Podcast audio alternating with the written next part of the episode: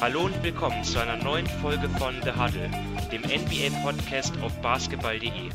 Die NBA Playoffs sind im Gange, die erste Runde ähm, läuft und ja, wir sprechen heute am Donnerstagabend zu einem Zeitpunkt, wo alle Serien ähm, zwei Spiele hinter sich haben und das ist ein, für uns ein guter Zeitpunkt, mal ein bisschen zu rekapitulieren, was im Moment, was, was in den ersten beiden Partien der Serien ähm, ja, so gelaufen ist, wie, wie sich das entwickelt hat.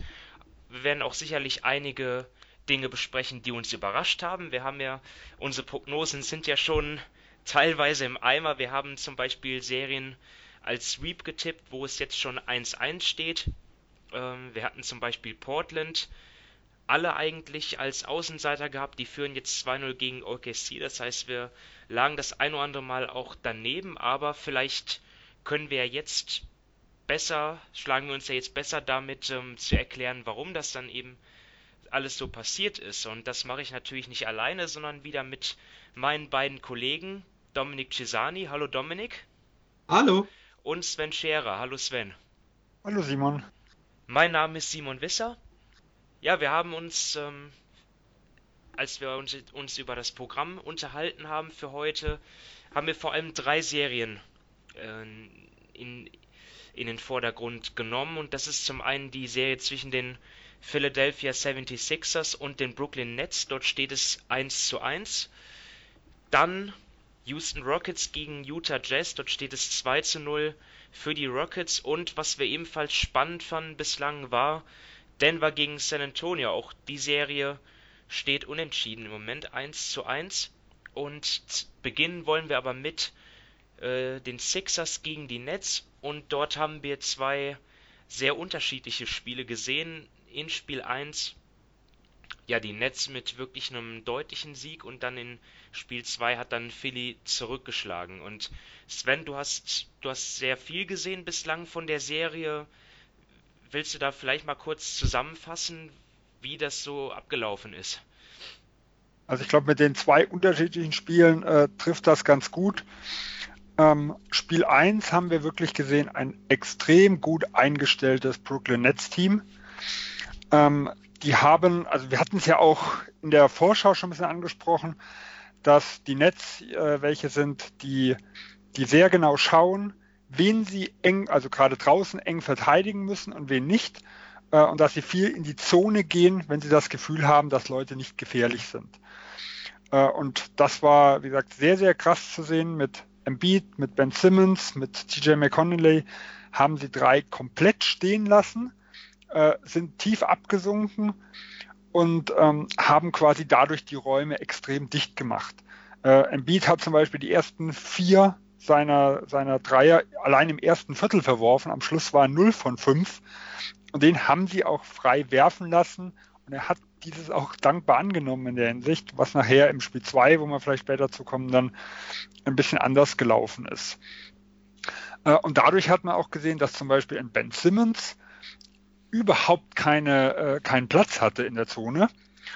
Und ähm, das war zum Beispiel was, was ich sehr überraschend fand, weil bei Ben Simmons haben wir es gesehen, dass Teams wie Boston oder wie Toronto, die waren sowohl in der Saison oder letztes Jahr in den Playoffs bei Boston, äh, waren in der Lage, ihn wirklich äh, ja, komplett in Schach zu halten.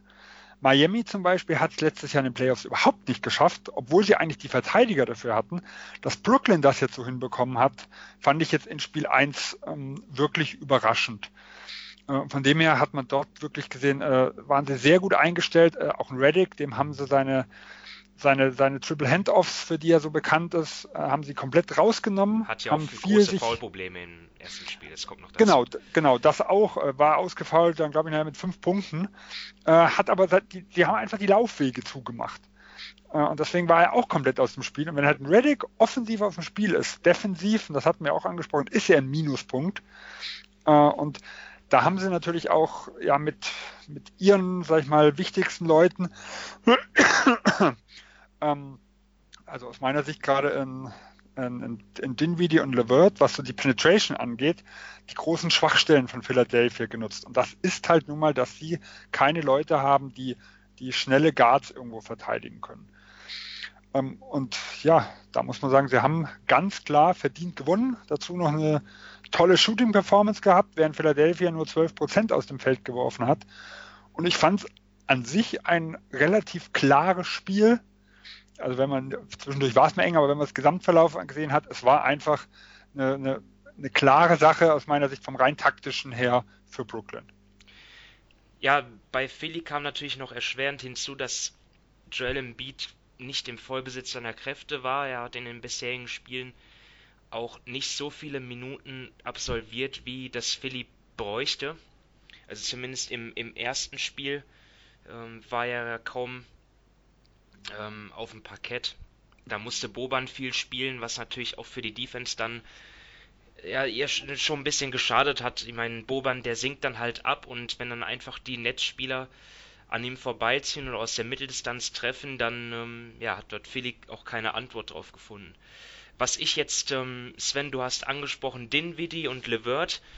Ich würde ich würd da auch noch ähm, De, D'Angelo Russell mit reinnehmen, auch wenn ihr ihn ja teilweise etwas kritischer seht, aber vor allem in, in der ersten Halbzeit von Spiel 1 ist mir aufgefallen, auch wenn er dort schlecht getroffen hat aus dem Feld, aber er hat auch, er war auf dem, hat auch trotzdem den, den Weg zum Korb immer gefunden, dann rausgepasst. Klar, er hat sich auch Ballverluste geleistet, aber er ist auch halt einer von diesen drei Spielern, wo sich die Sixers einfach total schwer tun, ähm, sie zu verteidigen. Und das kann dann, das macht Kenny Atkinson auch wirklich super, was er dort für Plays läuft, dann mit, mit dieser Hand-off-Action, ähm, neben den Pick and Rolls natürlich. Also das ist, das, also den, den ähm, Netzcoaches gelingt es sehr gut, dann auch die Stärken des Teams dann in den Vordergrund zu stellen. Dann, dann natürlich Joe Harris, der von draußen gefährlich ist. Ähm, ja, aber Dominik, hast, was, was kannst du zu der Serie sagen? Vielleicht auch auf das eingehen, äh, vielleicht mal darauf eingehen, warum es dann im, im zweiten Spiel so anders lief. Was hat dort Philly besser gemacht? Ja, ähm, ich würde mal sagen, jeder hat einfach besser gespielt. Äh, also gut, Butler war schon in Spiel 1 sehr, sehr gut. Da war er auch wirklich der Einzige bei Philly, der geliefert hat, jetzt mal von den wichtigen Leuten gesehen. Und in der, im Spiel 2 war es einfach, Ben Simmons war dann wesentlich aggressiver. Klar, die Zone ist einfach dann enger, aber er hat sich mehr getraut. Eben jeder steuerte bei und für mich einfach gerade offensiv der aller, allergrößte Unterschied war, dass Jimmy Butler sehr, sehr viel Ballhandling übernommen hat, gerade wenn Ben Simmons auf der Bank saß. Das war ja in Spiel 1, hat das wie auch schon im Großteil der Saison TJ McConnell übernommen und bei ihm weiß man einfach, er hat gewisse Schwächen. Er ist von außen keine Gefahr, er ist kein guter Verteidiger, seine Penetration ist jetzt nicht so gut und Jimmy Butler hat da wirklich einfach, er ist sehr, sehr viele Pick and Rolls gelaufen. Ich glaube, 45 Prozent seiner Possessions waren Pick and Rolls und das kann er einfach sehr gut. Also selbst wenn er jetzt von draußen nicht die aller, allergrößte Gefahr ist, seine, sein Gegenspieler sinkt nicht so tief ab und aus dem Pick and Roll heraus kann er die Zone attackieren und da findet, an, findet er dann entweder seine Mitspieler oder kann eben selbst abschließen. Ich glaube, das war ein ganz, ganz großer Unterschied, gerade auch, weil eben Brooklyn immer wieder mal gerne eine Zone Defense spielt. Die kannst du natürlich dann schlagen, wenn du einen Guard hast, der relativ einfach in die Zone penetrieren kann. Und das hat eben viele mit Jimmy Butler. Und ich denke einfach, das hat schlussendlich einen, einen, sehr, sehr großen Unterschied gemacht. Und was man eben auch sagen muss, die Leute haben ihre Würfe getroffen. Ich meine, die hatten schlussendlich ein Offensivrating von 141. Das ist unglaublich. Sie haben aus dem Feld 56 Prozent getroffen. Eben Ben Simmons war wesentlich besser. JJ Reddick hat gut getroffen. Embiid hat bei nur zwölf Würfen hat er 23 Punkte gemacht. Also es war wirklich vom gesamten Team her eine sehr, sehr gute Leistung. Und sie haben auch einfach gezeigt, was sie können. Aber ja, es ist schlussendlich trotzdem noch gar nichts entschieden, denn die beiden Spiele waren irgendwie wie so Tag und Nacht. Eben im ersten Spiel lief gar nichts und im zweiten Spiel lief eigentlich zu vieles zu gut, als dass man sagen könnte, dass das jetzt über die nächsten zwei, drei, vier Spiele gleich bleiben wird. Ja, ich finde, mit Jimmy Butler sprichst du eine interessante Personalie an. Der hat ja im ersten Spiel sein Playoff Career High aufgelegt und war trotzdem extrem selbstkritisch, weil ich glaube, er hatte gar keinen oder nur einen Assist. Also äh, weil er in, in, der, in der Creation für andere nicht viel hinbekommen hat. Und äh, in, in Spiel 2 haben wir einen komplett anderen Jimmy Butler gesehen, der offensiv, also ich hatte das Gefühl, er ist überhaupt nicht aufgefallen, also als Scorer, ähm, aber, aber äh, ganz anders natürlich, also äh, als, als Creator für die anderen, weil die anderen halt auch funktioniert haben. Also Jimmy Butler war halt genau das, das, das, was wir in Spiel 1 gesehen haben. Das ist das, was Philadelphia fehlt, wenn nichts läuft. Er kann das Spiel selber übernehmen, äh, aber es ist überhaupt nicht das, also die Art, wie Philadelphia selber spielt eigentlich, weil dieses ISO-Gezocke, das wirklich in Jimmy Butler auch viel in Pick and Roll geht, ist ja eigentlich nicht ähm, die, ja, der, der Standardprogramm von den 76ers. Äh, und da hat man gesehen, er ist wirklich eine absolute Notlösung in der Hinsicht gewesen. Ähm, Spiel 2 fand ich interessant. Also ich hatte in der ersten Halbzeit trotz immens dominanten Philadelphia 76ers eigentlich sogar noch ein schlechtes Gefühl. Gut, da sah, man natürlich im dritten Viertel dann nachher doof aus mit dem schlechten Gefühl. Äh, aber ich hatte das Gefühl, Philadelphia hat Brooklyn überrannt. Also taktisch äh, haben sie genau alles anders gemacht. Äh, ben Simmons hat vom ersten Angriff an attackiert. Also es war gleich der allererste, wo er, wo er Richtung Brett gegangen ist. Sie haben früh versucht, einen Tobias Harris, der im ersten Spiel nahezu keine Würfe bekommen hat, zu finden. Auch wenn er äh, schlecht, also am Anfang schlecht getroffen hat und erst nach und nach ins Spiel kam. Ähm, sie haben einen, einen Reddick ganz andere Laufwege geschickt. Er hat auch viel mehr aus der, aus der Mitteldistanz die Würfe genommen, also nach diesen Handoffs und nicht mehr so viel von der Dreierlinie, weil die Nets eben diese Würfe genommen hatten. Und trotzdem, also trotz aller Dominanz, lagen sie teilweise nur fünf, sechs Punkte immer vor, weil Philadelphia in der ersten Halbzeit, oder ich, ich habe fünf, kurz vor Ende der ersten, so vier, fünf Minuten davor hatte ich mir, hatte ich gesehen, hatten sie nur ein Dreier getroffen während äh, Brooklyn 9. Und da hat man gesehen, der ganze Riesenunterschied ist durch die Dreierquote, also durch die, durch die Dreieranzahl, die irgendwo Brooklyn genommen hat, war eigentlich fast dahin. Äh, und das wurde in der zweiten Hälfte natürlich komplett anders. Da hat dieser 14-0-Lauf am Anfang des dritten Viertels ähm, äh, ja, alles überragt. Und wie gesagt, das dritte Viertel mit 51 Punkten war natürlich absolut überragend. Äh, deswegen fand ich wirklich interessant. Also ich hatte gedacht, oh, das Spiel könnte wirklich Philadelphia verlieren, trotz aller Dominanz. Jetzt vielleicht mal, um, um mal vorauszuschauen, also mich hat auch interessiert, also die Statistik, wie oft postet Embiid eigentlich auf und, und, und ähm, aus wie vielen Post-Ups schließt er ab. Und das waren jetzt in den ersten beiden Spielen nur jeweils fünf Possessions in 22 Minuten das ist für mich immer noch ziemlich wenig und ich frage mich einfach, warum das so ist. Also, äh, wir hatten ja in der, in der Vorschau das eigentlich als, ich habe hab gerade gesagt, die Nets ähm, spielen ihre Stärken aus und bei den Sixers ist es ja so, dort haben sie Embiid, den, der eigentlich von keinem Brooklyn-Spieler aufgehalten werden kann. Und trotzdem gehen sie für mich immer noch zu wenig über ihn und ich frage, ich, ich würde gern wissen, woran das liegt, weil Brad Brown hat ja auch in so einem in so einer ähm, so einem Kurzinterview da vor dem vierten Viertel, glaube ich, im ersten Spiel war das gesagt, ja, wir müssen Inside Out spielen, aber irgendwie findet das zu wenig statt. Jetzt ist die Frage, warum machen sie es nicht? Ähm, geht es darum, dass sie zu viele Stars haben, die auch irgendwie äh, ja zufriedengestellt worden werden müssen und auch ihre Touches wollen? Oder, oder liegt es daran, dass Embiid angeschlagen ist. Ähm, Dominik, was hast du da für eine Erklärung für? Oder siehst du das überhaupt so wie ich, dass, die, dass Philly das mehr machen sollte?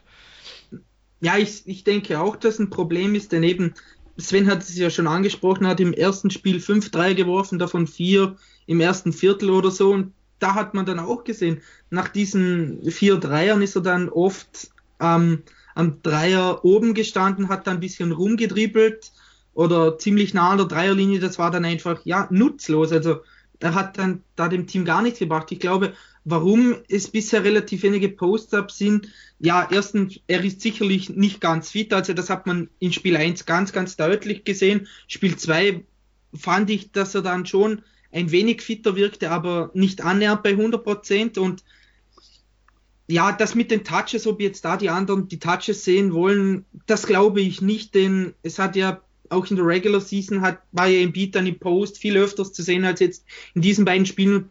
Da hat sich auch, wenn ich mich richtig erinnere, kein Harris oder so weiter aufgeregt.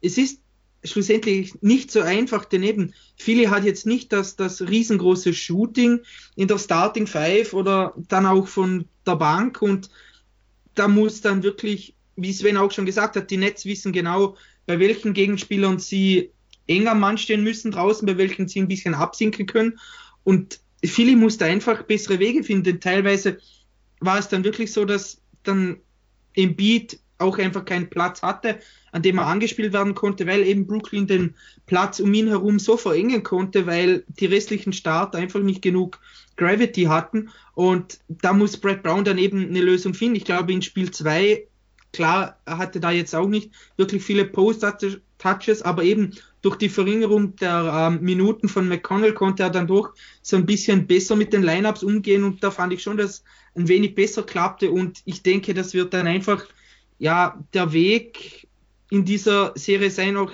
eben wenn die vielen ISOs, die vielen Pick and Rolls jetzt nicht wirklich zum Spielstil der Sixers in dieser, ja, in den letzten Jahren passen. Also normal also, müssen das wirklich häufiger machen. Sie, und sie haben ja mit Harris und, und Reddick auch Leute, die einen Dreier treffen.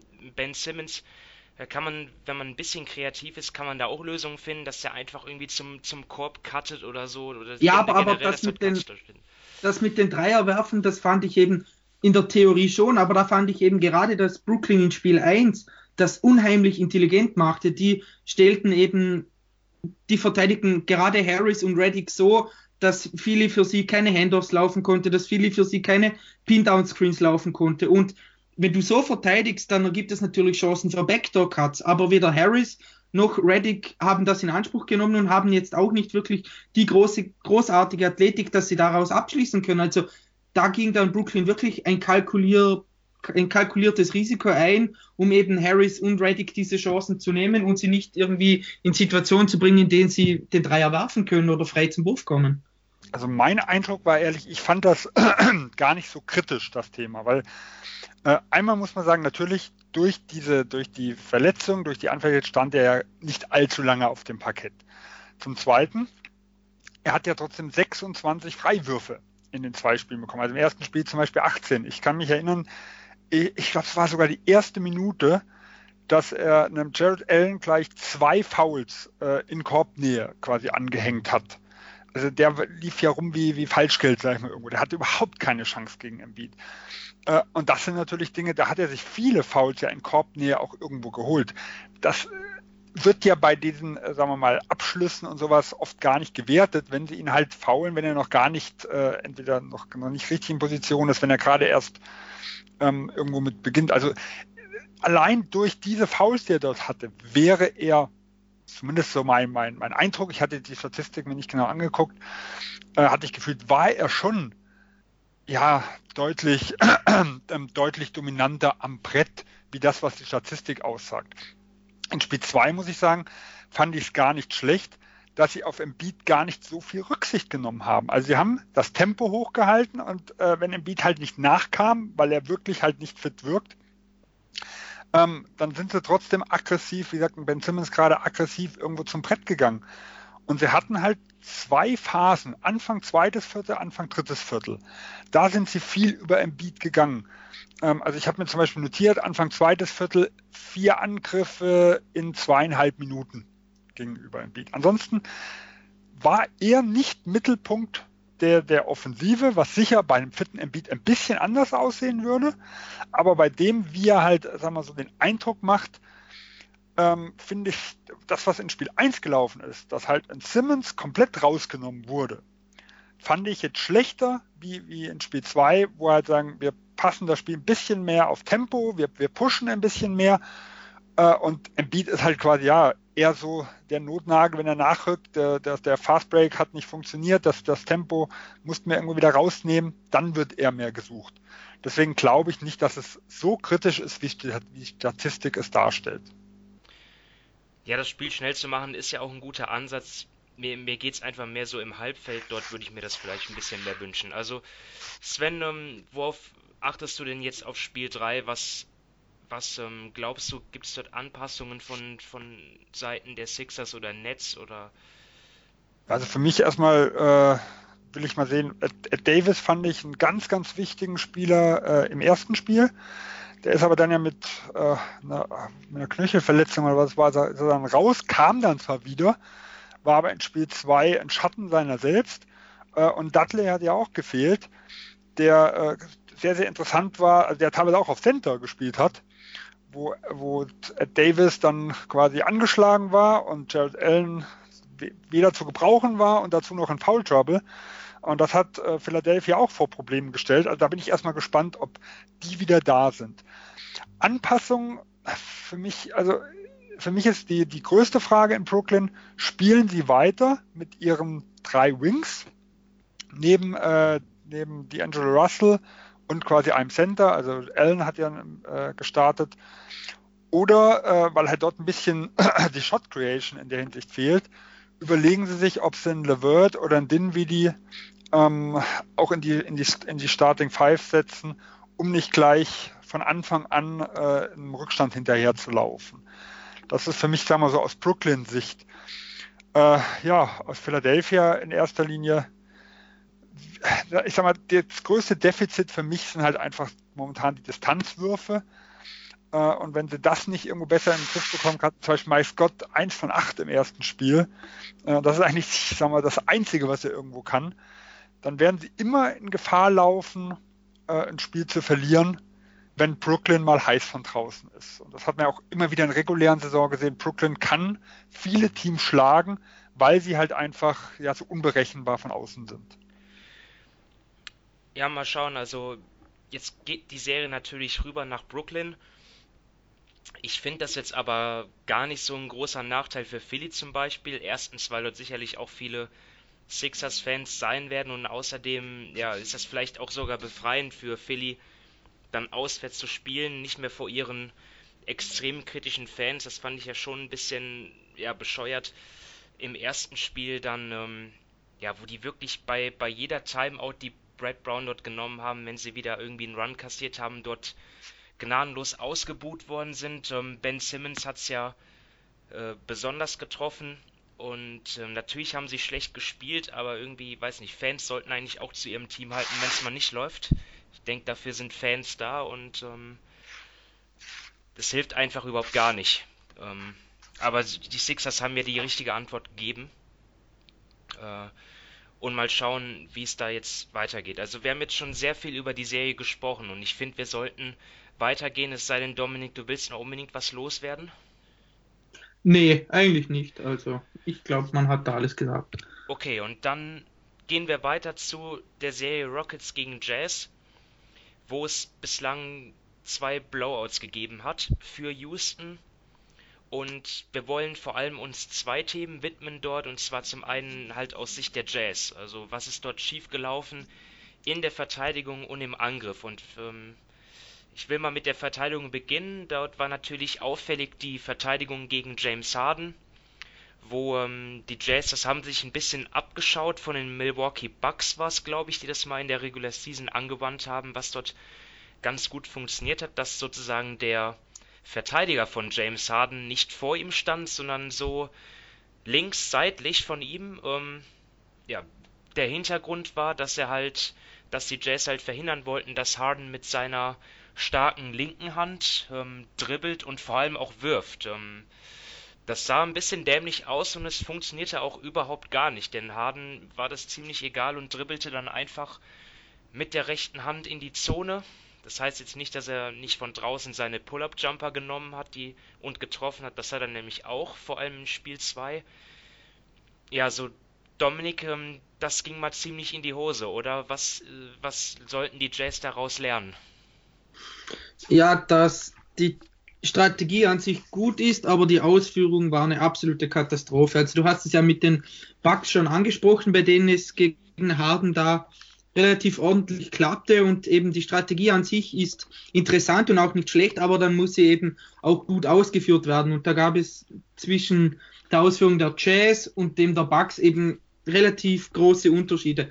Erstens mal, du hast es ja eben schon angesprochen, dass sie ihn ähm, weg von seiner linken Seite zwingen wollen und über rechts. Und da ist schon der erste, erste Unterschied. Rubio hat nicht seit, nicht wirklich seitlich verteidigt, sondern ist immer so ein bisschen links hinter Harden gestanden. Also er hat zwar die linke Seite zugemacht, aber ihm dann doch sehr, sehr viel Platz nach vorne gelassen. Das haben, haben die Bugs besser gelöst. Zweitens, ähm, wenn Harden eben durch die Positionierung von Rubio in die Zone gezogen ist, ist Gobert immer wieder einen Schritt oder eineinhalb bis zwei Schritte rausgekommen aus der Zone. Und das ist ein großer Fehler, denn dadurch eröffnet sich natürlich der Platz für den Lob zu Capella. Und Brook Lopez im Gegensatz dazu bei Milwaukee ist immer in der Zone geblieben, denn Milwaukee hat sich dabei gedacht, lieber gebe ich Harden den relativ schwierigen Floater von drei bis vier Metern Entfernung, als dass er immer wieder den Lob auf Capella spielen kann.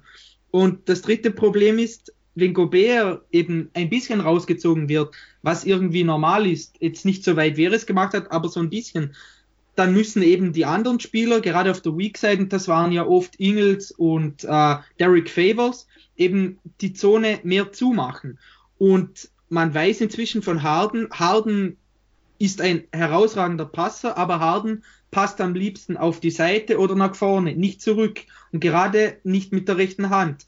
Und eben, wenn Favors und wenn Ingles so ein bisschen in die Zone kippen, dann können sie den Weg für Capella zumachen und natürlich den Weg Drive. Und sie lassen zwar so ein bisschen ähm, Leute wie äh, PJ Tucker an der Dreierlinie stehen, aber dann muss Harden einen ziemlich, ziemlich schweren Pass mit der rechten Hand entweder um seinen Rücken oder durch zwei Leute hindurch auspacken und dass er das dann schafft in der richtigen Zeit und dass dann ähm, Tucker den freien Wurf nimmt, das ist dann nicht so gegeben. Also das waren jetzt für mich die größten Unterschiede, wie eben Milwaukee das relativ erfolgreich gemacht hat und wie die Jazz das schlecht gemacht haben. Und noch ein Nachteil eben bei der Verteidigung, die Rubio gemacht hat, dass er immer wieder hinter Harden stand. Harden hatte damit dann wirklich auch genug Platz, zum seinen Stepback auszupacken. Denn Harden geht ja automatisch bei seinem Stepback immer nach rechts und hatte dann auch nach rechts hinten genug Platz, um eben den Stepback auszupacken. Und Rubio konnte da relativ wenig dagegen machen. Also die Strategie an sich fand ich in Ordnung und auch mit dem Spielermaterial, ja, mehr oder weniger passend, auch wenn Favors da defensiv nicht der beste Spieler ist, aber eben die Ausführung war in Spiel 1 ganz, ganz schlecht und in Spiel 2 hat Harden ja fast gerade zu Beginn fast immer die richtigen Entscheidungen getroffen und dann wird es natürlich für jedes gegnerische Team schwer, egal wie gut sie verteidigen. Ja, also ich kann da Dominik nur zustimmen. Ich sag mal, vielleicht zwei klitzekleine positiven Dinge, die man auch bemerkt hat, auch wenn nicht viel, viel Positives irgendwo hängen geblieben ist, ist, dass es wirklich geschafft haben, in Harden bei nur vier Freiwurfversuchen pro Spiel zu halten. Also an die Linie kam er kaum und das das Verteidigen quasi frontal von Harden ist ja eines der größten Risiken. Es ist ja nicht mal, dass er nicht seinen Stepback anbringen kann, sondern das, das Risiko, dass du, dass man automatisch auf den Mann drauf geht äh, oder wenn er hochzieht, quasi mal, er zieht ja hoch, wenn du deine Hand vorne irgendwo hast, dass er diese Foul schindet, das haben sie hinbekommen. Und zumindest in Spiel 1, ich habe jetzt die Statistik von Spiel 2 nicht, ähm, nicht parat, ist der Floater, den er gemacht hat, nicht gefallen also diese zwei Dinge, dass man in den Floater zwingen will, das hat funktioniert, dass man die Freiwürfe finden will. Die restliche Ausführung war wirklich äh, sehr bescheiden. Also ich fand wirklich, dass sie die, ähm, die Winkel für die Pässe überhaupt nicht gut zugemacht haben. Da fehlt ihnen wahrscheinlich auch so ein bisschen, ja, die Länge, die Athletik, die irgendwo die Bugs in der Hinsicht haben, weil die haben ja auch das, das Passspiel auf die Flügel äh, relativ wirklich gut zugemacht. Wie gesagt, auch Gobert. Also man hat es, man hat gemerkt, die fühlten sich überhaupt nicht wohl äh, in, äh, in der Verteidigungsaktion. Und ich bin halt wirklich gespannt, ob sie diese Strategie beibehalten können. Ja, also wenn sie defensiv. Ja, also wenn sie defensiv Probleme haben, dann müssen natürlich auf jeden Fall die, die Offense besser funktionieren. Aber auch dort hapert es ja. Ähm, vor allem auch in, in Spiel 2 war einfach der Distanzwurf überhaupt nicht da. Donovan Mitchell hatte im, im ersten Viertel schon sehr viel, sehr früh äh, Foulprobleme. Ähm, generell kein gutes Spiel gemacht aus dem Feld, auch nur 5 von 19. Dominik, was muss ich da alles verbessern? Ja, ich habe ja jetzt relativ viel auf die Defense geschumpfen und es gab natürlich auch ein, zwei positive Dinge. Aber ich finde wirklich, dass die Offense der Jazz das größere Problem in dieser Serie ist. Du hast es schon gesagt, Mitchell trifft gar nichts. Er hat in dieser Serie ein 69er Offensive Rating, er wirft nur 32,4% aus dem Feld. Utah hatte schon in der Regular Season offensiv kaum Lösungen gegen die Rockets. Die hatten da wirklich auch ein schlechtes Offensivrating jetzt in allen sechs Partien. Und ja, eben, sie treffen überhaupt nichts. Also sie werfen 19% bei Catch, Catch and Shoot Dreiern, 23% allgemein bei Dreiern und es sind 20% bei weit offenen Dreiern und da haben sie 20 Stück pro Spiel. Also es ist nicht so, dass Utah keine Würfe bekommt, sondern Utah bekommt teilweise sogar sehr, sehr gute Würfe. Nur sie treffen sie einfach nicht. Und wenn man das mal mit Regular Season vergleicht, eben da haben sie 36% bei Catch and Shoot gehabt oder knapp 37 und 38% bei weit offenen Dreiern. Also das ist ein riesengroßer Unterschied. Und eben einerseits muss man da natürlich die Rockets loben, denn die haben die Sets der Jazz sehr, sehr gut studiert. Sie wissen wirklich, wann sie doppeln müssen. Gerade ähm, wenn Gobert irgendwie dann der Ball kommt, da wird alles sehr, sehr schnell, äh, schnell eng gemacht. Sie wissen, wann sie rotieren müssen. Und das ist wirklich, ja, da muss man die Rockets loben. Da sind sie von D'Antonio und seinem Coaching-Staff super eingestellt. Und man sieht aber schlussendlich auch wieder die Limitationen einfach der Jazz-Offense. Denn die Sets und das, was sie alles haben, eben sind wirklich sehr, sehr gut. Aber die individuelle Klasse, die fehlt dann bei Utah einfach in der Offense. Wie wir schon im Preview angesprochen haben, bei Utah gibt es genau Donovan Mitchell, der für sich selbst kreieren kann. Und wenn er schlecht spielt und nichts trifft, dann wird es natürlich ein großes Problem. Kyle Korver sieht auch kaum Minuten. Also, das haben wir ja auch schon gesagt, er könnte zwar offensiv für Spacing sorgen, aber wäre offensiv eine, eine riesengroße Schwachstelle. Und ja, bisher können auch Gobert und Favors ihren größten Vorteil nicht so sehr ausnutzen, als dass man das fehlende Shooting ausgleichen könnte. Also im ersten Spiel haben, hat Utah gerade offensiv gar nicht gut gereboundet. Im zweiten Spiel war es dann wesentlich besser. Aber sie müssen wirklich in irgendeiner, in irgendeinem Bereich, sei es jetzt beim Distanzwurf oder eben beim Offensiv-Rebounding, so viel besser als, als die Rockets sein, damit sie eben diese Schwächen ausgleichen können. Und das sehe ich bisher gar nicht. Also eben entweder fangen sie an, ihre guten Würfe zu treffen, oder sie rebounden sich dumm und dämlich. Ja, ich glaube, Dominik hat einen ganz wichtigen Punkt, also für mich äh, angesprochen, für mich im Spiel 1 war das Ergebnis viel, viel deutlicher aus meiner Sicht wie der Spielverlauf. Also ich hatte das Gefühl, im dritten Viertel, da hatten die Jazz dann plötzlich einen 10 zu 3 Lauf hingelegt und hatten wirklich die Chance mit drei offenen Dreiern, die sie in den, in den Minuten danach hatten, das Spiel, ich sag mal, zumindest wieder sehr, sehr eng zu gestalten. Und dann haben Crowder, zwei und Rubio jeweils drei offene Dinger verworfen. Äh, und das ist, war für mich so der, der Schalter, wo das ganze Spiel gekippt ist. Dann, weil danach hat dann, wurde dann viel versucht mit dem Kopf durch die Wand. Äh, dann war so der Druck da, weil dann hat Houston dem, dementsprechend gekontert. Jetzt müssen wir irgendwie da rankommen. Das war so die letzte Chance. Äh, und wenn sie dort ihre wirklich offenen Dinge, und das ist, Crowder wirft gerade eine, absolut katastrophal in der Serie. Und der ist jemand, der ist ja sehr, sehr streaky, sage ich mal, irgendwo, aber äh, 15 Prozent äh, ist jetzt nicht unbedingt sein Normalwert.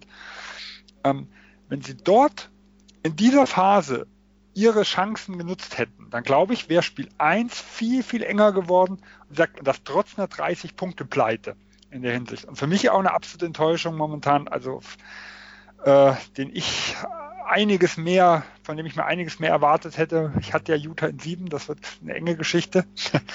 äh, ist, ist, ist Joe Ingles. Also der kriegt in dieser Serie noch überhaupt nichts auf die Reihe.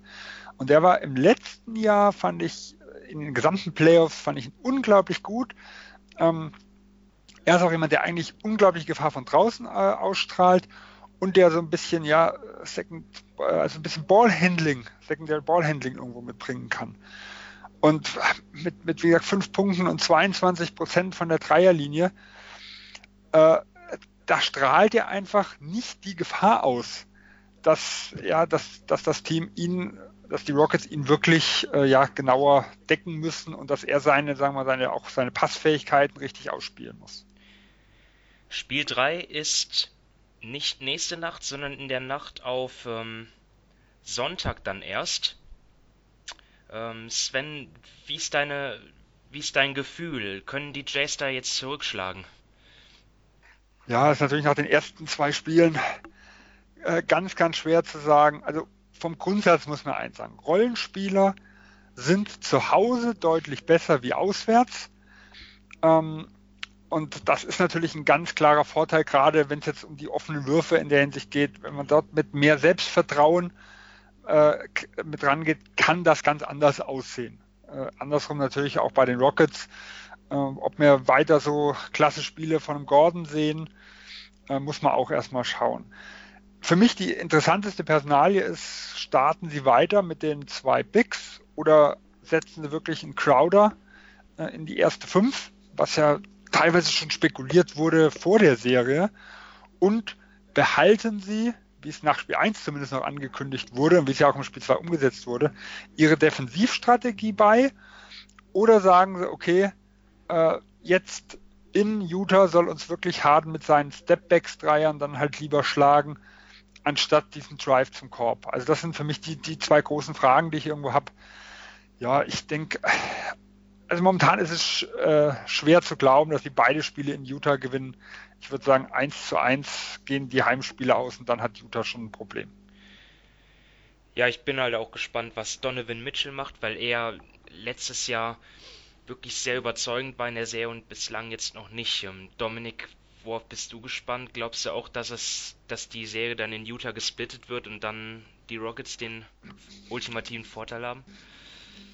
Ja, also das wäre jetzt auch mein Tipp eben, bei, es ist ja, Sven hat es eigentlich schon richtig angesprochen, es ist ja irgendwie, gerade in Spiel 1, irgendwie, es ist dann knapper gewesen oder, oder es war einfach vom Gefühl her knapper, als es das Ergebnis aussagte und eben die Jazz haben ja noch wirklich Luft nach oben, eben gerade offensiv, wenn sie ihre offenen Würfe treffen und so weiter. Also das sind jetzt keine Dinger, die unmöglich sind.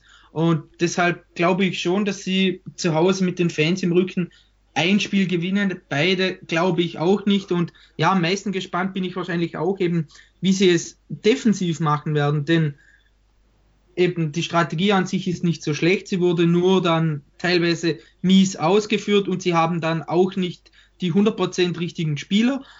Und ob sie es dann ändern und eben versuchen, nur von Harden quasi sich besiegen zu lassen oder dass sie einfach alles andere wegnehmen und Harden seine 50 Punkte machen lassen und den Rest einfach dann kalt stellen, das muss man sehen. Irgendwas müssen sie versuchen, denn wenn du mit zwei, wenn du mit 0-2 nach Hause fährst, da dann hast du ein gewisses Problem. Okay, dann fahren wir fort mit der Serie Denver gegen San Antonio und dort haben die Spurs Spiel 1 gewonnen in einer knappen Partie. Und Spiel 2, dort führten sie zwischenzeitlich auch, ich glaube, mit, mit fast 20 Punkten. 19. Ja, und am Ende haben sich die Nuggets dann aber vor allem dank Jamal Murray dann im vierten Viertel durchgesetzt. Wir haben im, im Vorlauf ein bisschen gequatscht noch und äh, also schon und, und, und Sven hat gesagt, die Spurs haben dort zwei, Spiel 2 abgegeben. Warum bist du der Meinung, dass, sich, dass es an den Spurs lag, die das äh, dort vergeigt haben? Quasi. Ja, also mir geht es nicht ums letzte Viertel, sondern die Spurs hatten drei Minuten vor Ende des äh, dritten Viertels das Spiel eigentlich im Griff. Also es war nicht nur die immense Führung, sondern also die Nuggets haben null Selbstvertrauen ausgestrahlt. Aus der Halle kam null Impuls.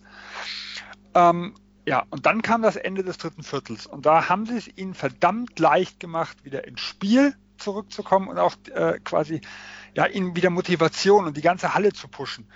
Also in den Minuten zwischen drei und einer Minute vor Ende des letzten Viertels ähm, haben die Nuggets drei Fast Breaks bekommen. Also Harris hat zwei abgeschlossen und Plumlee ein und haben darauf noch zwei Dreier in der Hinsicht mitgetroffen. Und gerade diese Fast Breaks, das war für mich äh, so die Kehrtwende in der ganzen Geschichte. Und San Antonio selber hat, fand ich, sehr überhastete Abschlüsse genommen und sich noch einige Turnovers erlaubt.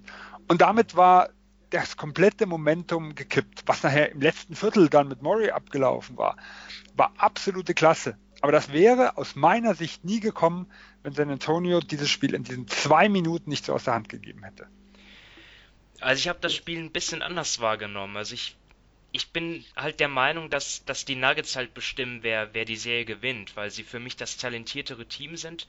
Und sie waren halt auch vor allem dann in Spiel 2, wo, wo sie dann wieder früh zurücklagen, sehr verunsichert, haben einfach viele Fehler gemacht und auch die Würfe nicht getroffen. Ja, Jamal Murray ähm, war, glaube ich, dann, dann 0 von 7 oder so in der, in, in der ersten Halbzeit oder so. Vor allem dann halt diese, diese Mitteldistanzwürfe.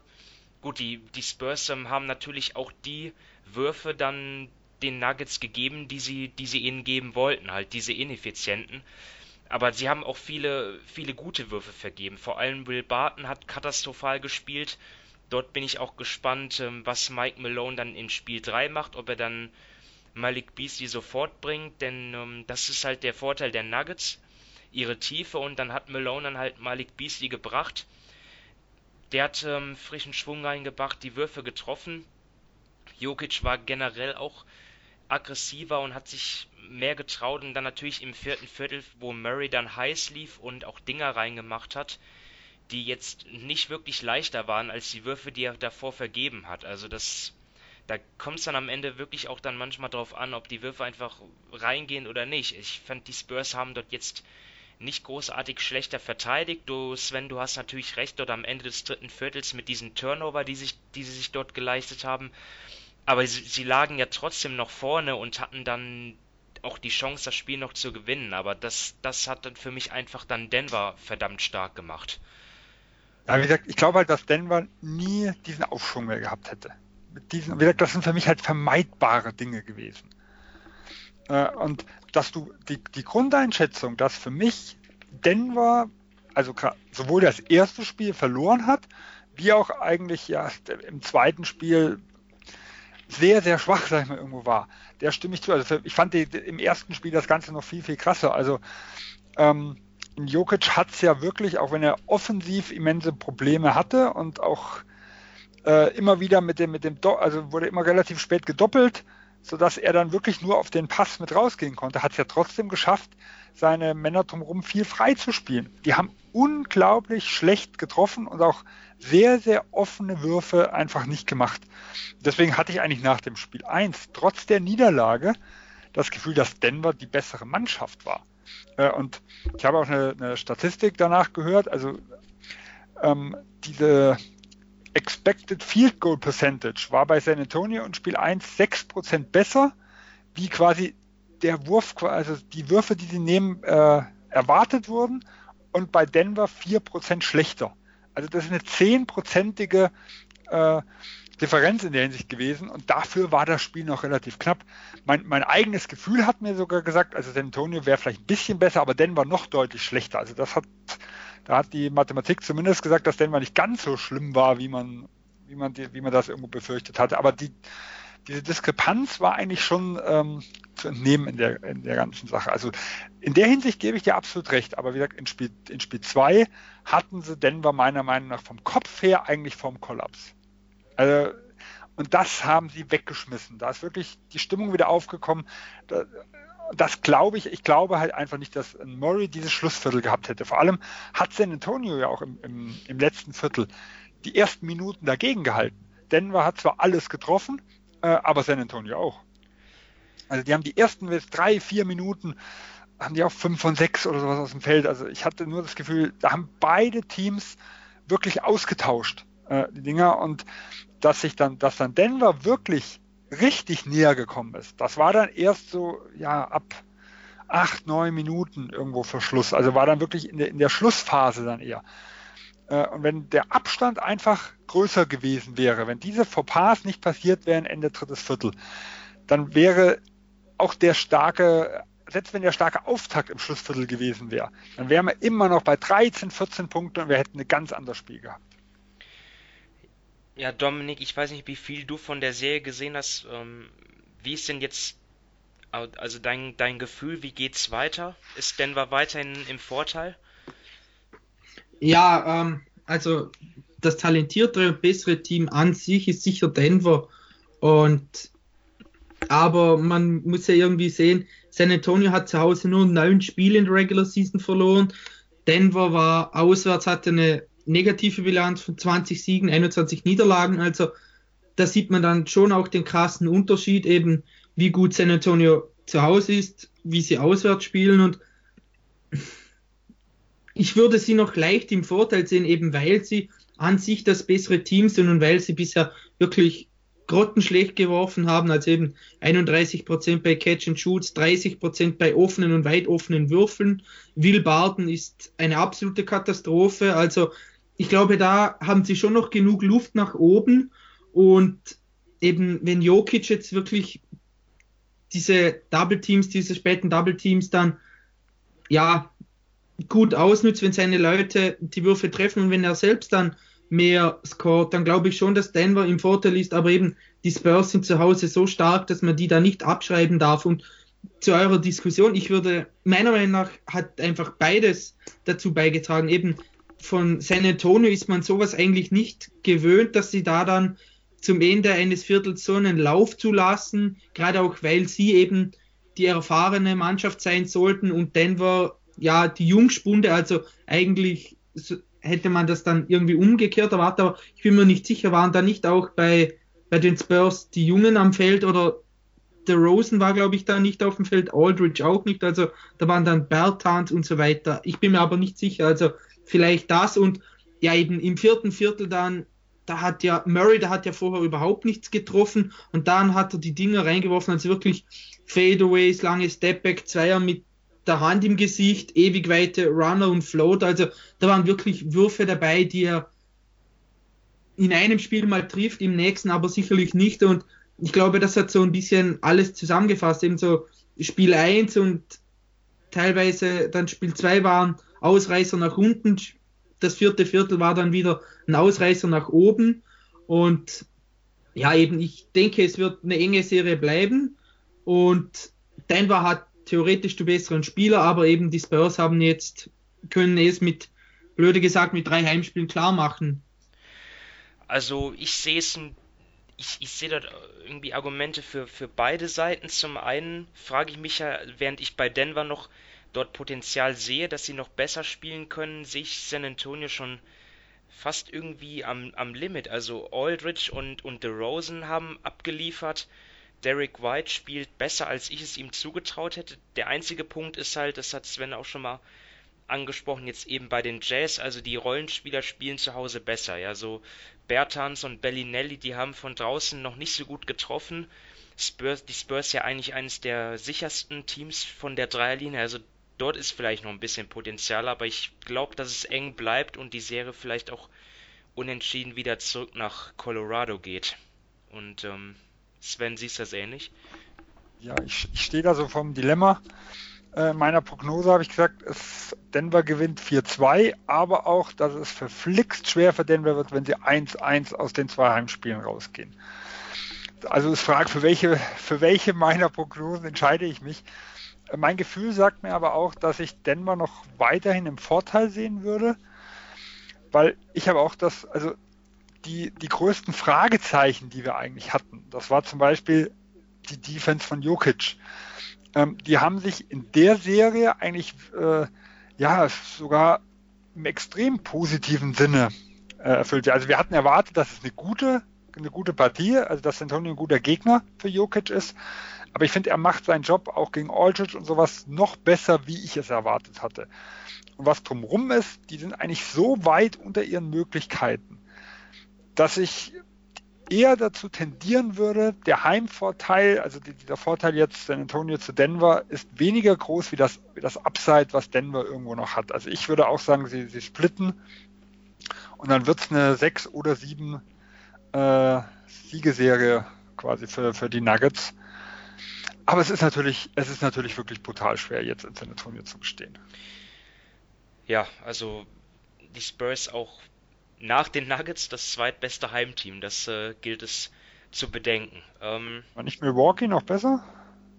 Ich glaube, Denver hatte das Beste und dann Milwaukee und San Antonio. Denver mit sieben Niederlagen, Milwaukee acht und dann Toronto und die Spurs mit neun. Okay. Und Portland. Portland hat auch neun, ja, stimmt.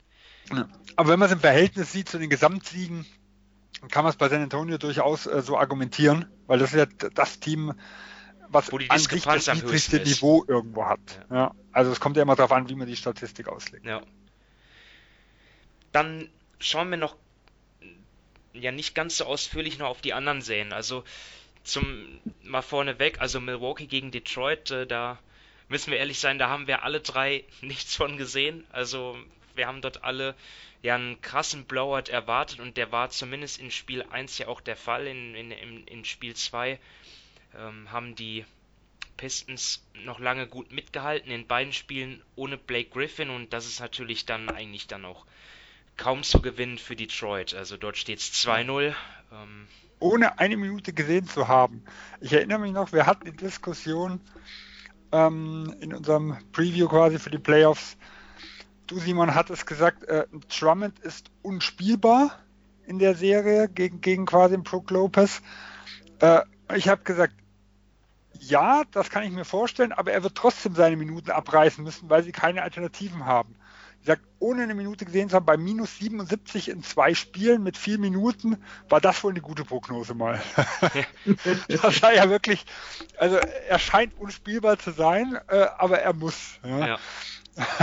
Wie gesagt, der ein Eye-Test können wir hier nicht, können wir hier nicht vorweisen, aber äh, ich glaube, die minus 45 waren, glaube ich, äh, Playoff-Rekord, wenn ich das irgendwo richtig gelesen hatte. Dass noch nie jemand mit äh, einem Plus-Minus-Wert von minus 45 in der Playoff-Serie irgendwo hatte. Okay, Ja, das kann ich mir gut vorstellen, denn wenn man Minus 32 war jetzt auch der absolute Tiefpunkt von der Starting Five äh, am, in der heutigen Nacht. Kann ich mir gut vorstellen, dass es ein Negativrekord ist, weil wenn man, wenn jemand so ein schlechtes Net äh, Nega äh, Plus-Minus-Rating hat, dann wird er wahrscheinlich dann auch irgendwie dann rausgenommen werden irgendwann, aber denn, aber Detroit hat ja keine Alternativen. Das äh, hast du ja gesagt. Ja, und er hatte, glaube ich, hat er, wurde er nicht rausgeschmissen nachher? Irgendwas habe ich gehört oder gelesen mit, mit Flagge und Foul. Er, er durfte sogar noch früher gehen, wenn mich nicht alles täuscht. Gesagt, Keine Ahnung, äh, aber das kann sein. alles so irgendwo, ich habe auch die, äh, da- das, was über die Spiele gesprochen wurde, nur mit einem Ohr zugehört. Weil da muss man auch sagen, die, die meisten Analysten haben genau dasselbe gesagt. Viel habe ich nicht gesehen von dem Spiel. Ja, also dort sind wir uns am sichersten, dass es zu einem Sweep kommen wird, auf jeden Fall. Dann gehen wir zu Portland gegen OKC. Dort habe ich ähm, relativ viel gesehen, also Spiel 1 komplett und auch bei von Spiel 2 sehr viel. Und ja, wir hatten ja alle OKC im Vorteil, aber was wir, glaube ich, ein bisschen unterschätzt haben, ist, was einfach Damian Lillard und CJ McCollum einfach für Fähigkeiten haben, dann eben auch aus der Distanz. Also es, ähm, das ist dann halt komplett das Konträr gegenüber Russell Westbrook. Da gab es auch einen bezeichnenden Angriff, wo Westbrook dann einfach so den, den Dreier aus dem Dribbling nimmt, dann verfehlt und auf der anderen Seite knallt ihm dann Lillard das Ding ähm, aus neun Metern oder so rein. Also das, dort gelingt es OKC auch nicht, ähm, den Ball aus, aus Lillards Händen zu treiben.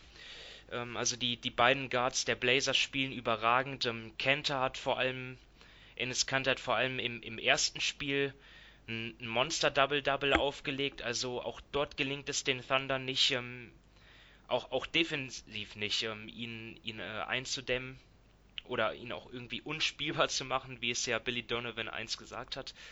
Und ja, auf Seiten von OKC ist, äh, sind, sind vor allem die Stars gefordert, einfach mehr zu machen. Also Paul George natürlich auch angeschlagen, hat immer noch Schulterprobleme, ähm, macht das eigentlich noch ganz gut, aber Russell Westbrook, auch wenn er wieder ähm, ordentliche Stats auflegt, aber er hat sich ja auch selber dann in die Verantwortung genommen, dass er einfach sehr schlecht gespielt hat und auch von der Bank, von, von, von der Dreilinie kommt dort sehr wenig. Dennis Schröder hat für mich im ersten Spiel wer, war er einfach auch nicht effizient und in der zweiten, im, in Spiel 2 hat er für mich eine, eine gute erste Halbzeit gespielt, wo er auch wirklich ordentlich verteidigt hat und auch ähm, er sehr aggressiv war und, und auch dort den, den Blazers wehgetan hat, aber dann war er auch einfach mit daran beteiligt, dass die dass Portland dann den vor dem vierten Viertel dann den Vorsprung von 6 auf 16 Punkte dann aufgebaut hat, was dann, also mit 6 Punkten Rückstand ins vierte Viertel zu gehen, wäre noch in Ordnung gewesen, aber dann 16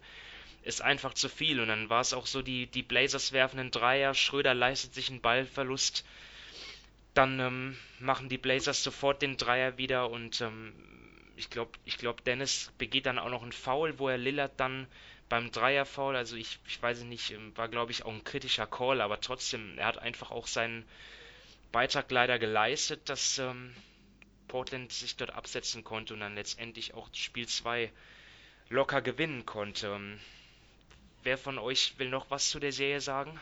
Ja, ich glaube, Kevin Pelton hat ja getwittert, ähm, dass die, die, äh, die Wurfquoten, also von, von Downtown, ähm, zwei, zwei, also die in beiden Spielen zu den Flop 20 gehört äh, von, von allen Playoff-Leistungen, wo ein Team mindestens 25 Dreier geworfen hat. Also 5 von 28 und 5 von 31. Äh, da hat man natürlich ein echtes Problem, mit diesen Quoten irgendwo was zu gewinnen. Äh, und aus meiner Sicht, was ich jetzt so gesehen habe, Paul George sieht meiner Meinung nach nicht fit aus. Also gerade von, von außen der Wurf, wenn er mal so zum Korb kommt, okay, aber er strahlt nicht wirklich die Gefahr von draußen aus. Adams ist für mich, äh, ich finde, ja, ein bisschen langsam geworden. Also wir hatten, ich habe in der ersten Saisonhälfte fand ich noch recht gut. Ich fand insgesamt in der zweiten Saisonhälfte hat er abgebaut. Ähm, und das ist für mich auch ein großer Punkt, weshalb sie so immense Probleme gegen die Guards haben, weil er eigentlich überhaupt nicht aggressiv ähm, nachher trappen kann ja, ich finde ihn sehr, sehr fußlahm irgendwo. Und ja, gut, die, die Rollenspiele an sich liefern noch nicht ab. Da kann man wirklich irgendwo nur hoffen, dass A, die Regel, die wir jetzt schon zweimal angesprochen haben, Rollenspieler zu Hause treffen besser, äh, irgendwo kommt und dass sie B ähm, auch irgendwo schaffen, vielleicht einen Kanter besser zu attackieren, weil das haben sie aus meiner Sicht viel zu wenig gemacht. Ja, also er hatte überhaupt nicht die Chance, defensiv schlecht zu sein. Ja. Ja, und in vielen Situationen. Das Ding ist ja auch, dass OKC, dass die, dass die Guards, also wie, wie Schröder und Westbrook, dass, dass die ja selber nicht ihren Schützen vertrauen. Also ich kann dir fünf bis zehn Szenen zeigen, wo die lieber ähm, in die in die vollgepackte Zone eindringen, anstatt draußen ihren den, den freien Schützen zu bedienen. Also das kommt ja noch mit dazu. Ja, und das macht natürlich Portland auch einfacher, das zu verteidigen, weil so kannst du natürlich einen, Russell Westbrook in den Pull-up, Dreier, Midranger oder wo auch immer äh, treiben. Und das ist ja auch das, was wir vor der Serie gesagt haben, eigentlich das beste Mittel überhaupt, wenn du äh, Russell Westbrook zum Scharfschützen machst, bei seiner zumindest derzeitigen Quote, die er dort aufweist. Alles klar, dann, dann gehen wir weiter. Dominik, ähm, such dir doch eine, eine Serie aus, wo du bislang am meisten von gesehen hast? Was ist dir so aufgefallen? Also jetzt Toronto oder, oder Boston? Was willst du dazu sagen? Oder Golden State haben Golden State, ja. Ja, traurigerweise habe ich bei Golden State noch am meisten gesehen. Also Toronto habe ich mehr oder weniger verschlafen, was mir ja ein bisschen weh tut. Bei Boston kann dann Sven wohl viel mehr dazu sagen. Ja, bei Golden State, ich glaube. Ich glaube, da geht es äh, dann über, über das Comeback der Clippers zu reden, ne? Ja, eben. Also ich glaube, den, den Kollaps und das Comeback der Clippers hat irgendwie jeder mitbekommen. Also weil, als ich am nächsten Morgen, ich habe es dann im Real Life so ein bisschen angesehen, als ich dann aufgestanden bin und mein, auf mein Handy geblickt habe, im Twitter angeworfen habe, habe ich nur gesehen, äh, das gibt es ja gar nicht.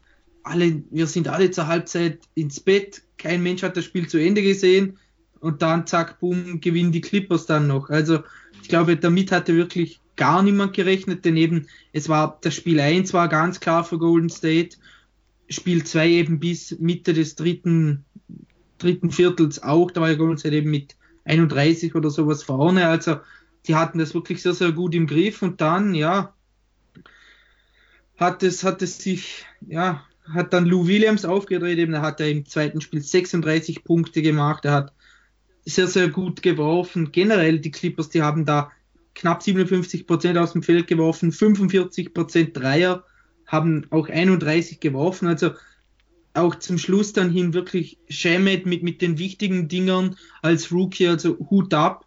Die haben das dann wirklich sehr, sehr gut zum Ende hin fertig gespielt. bei Golden State, ja, ich meine, Kevin Durant hat ausgefault, hat insgesamt noch acht Würfe genommen, also da besteht sicher Verbesserungspotenzial. Cousins war ja sowieso nach vier Minuten dann schon verletzt draußen, wobei ich mir nicht sicher bin, ob das im Verlaufe der Serie oder generell im Verlaufe der Playoffs dann wirklich eine, eine Schwächung ist, wenn er nicht spielt, denn Looney oder auch dann irgendwie Jordan Bell oder Bogut, die können die Minuten auffangen. Ein bisschen schade ist dann noch so ein bisschen um Curry, da hat er im ersten Spiel wirklich Feuer gefangen, hat dann die Würfe super getroffen. Im zweiten Spiel war es dann auch okay. Also ich glaube einfach, das war jetzt so ein bisschen, ja, die Warriors in a nutshell. Wenn sie Lust haben, dann drehen sie komplett auf, dann spielen sie jedes Team nieder.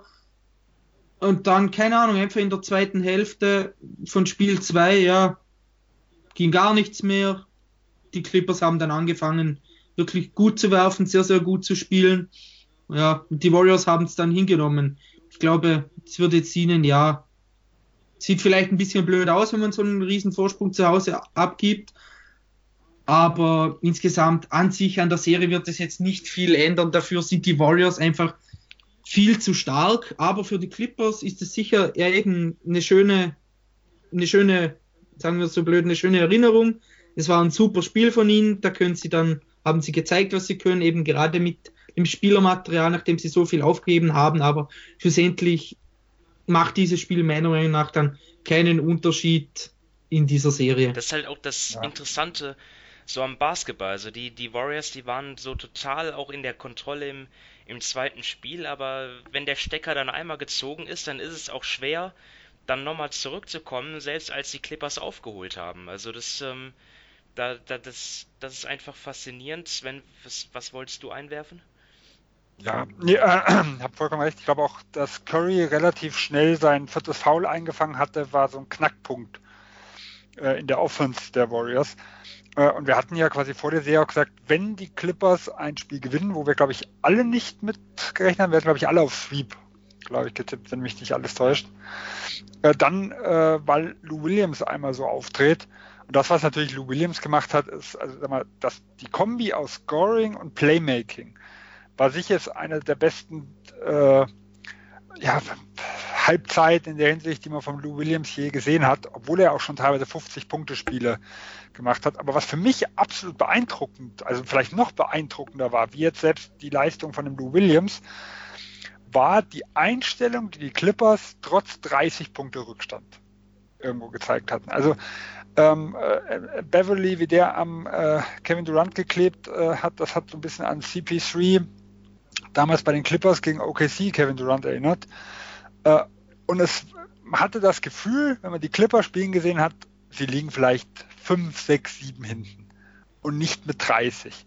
Also die haben wirklich an ihre Chance irgendwo noch geglaubt und extrem weiter harten Basketball gespielt. Wie gesagt, das fand ich noch beeindruckender wie jetzt ähm, das Heißlaufen in der Hinsicht.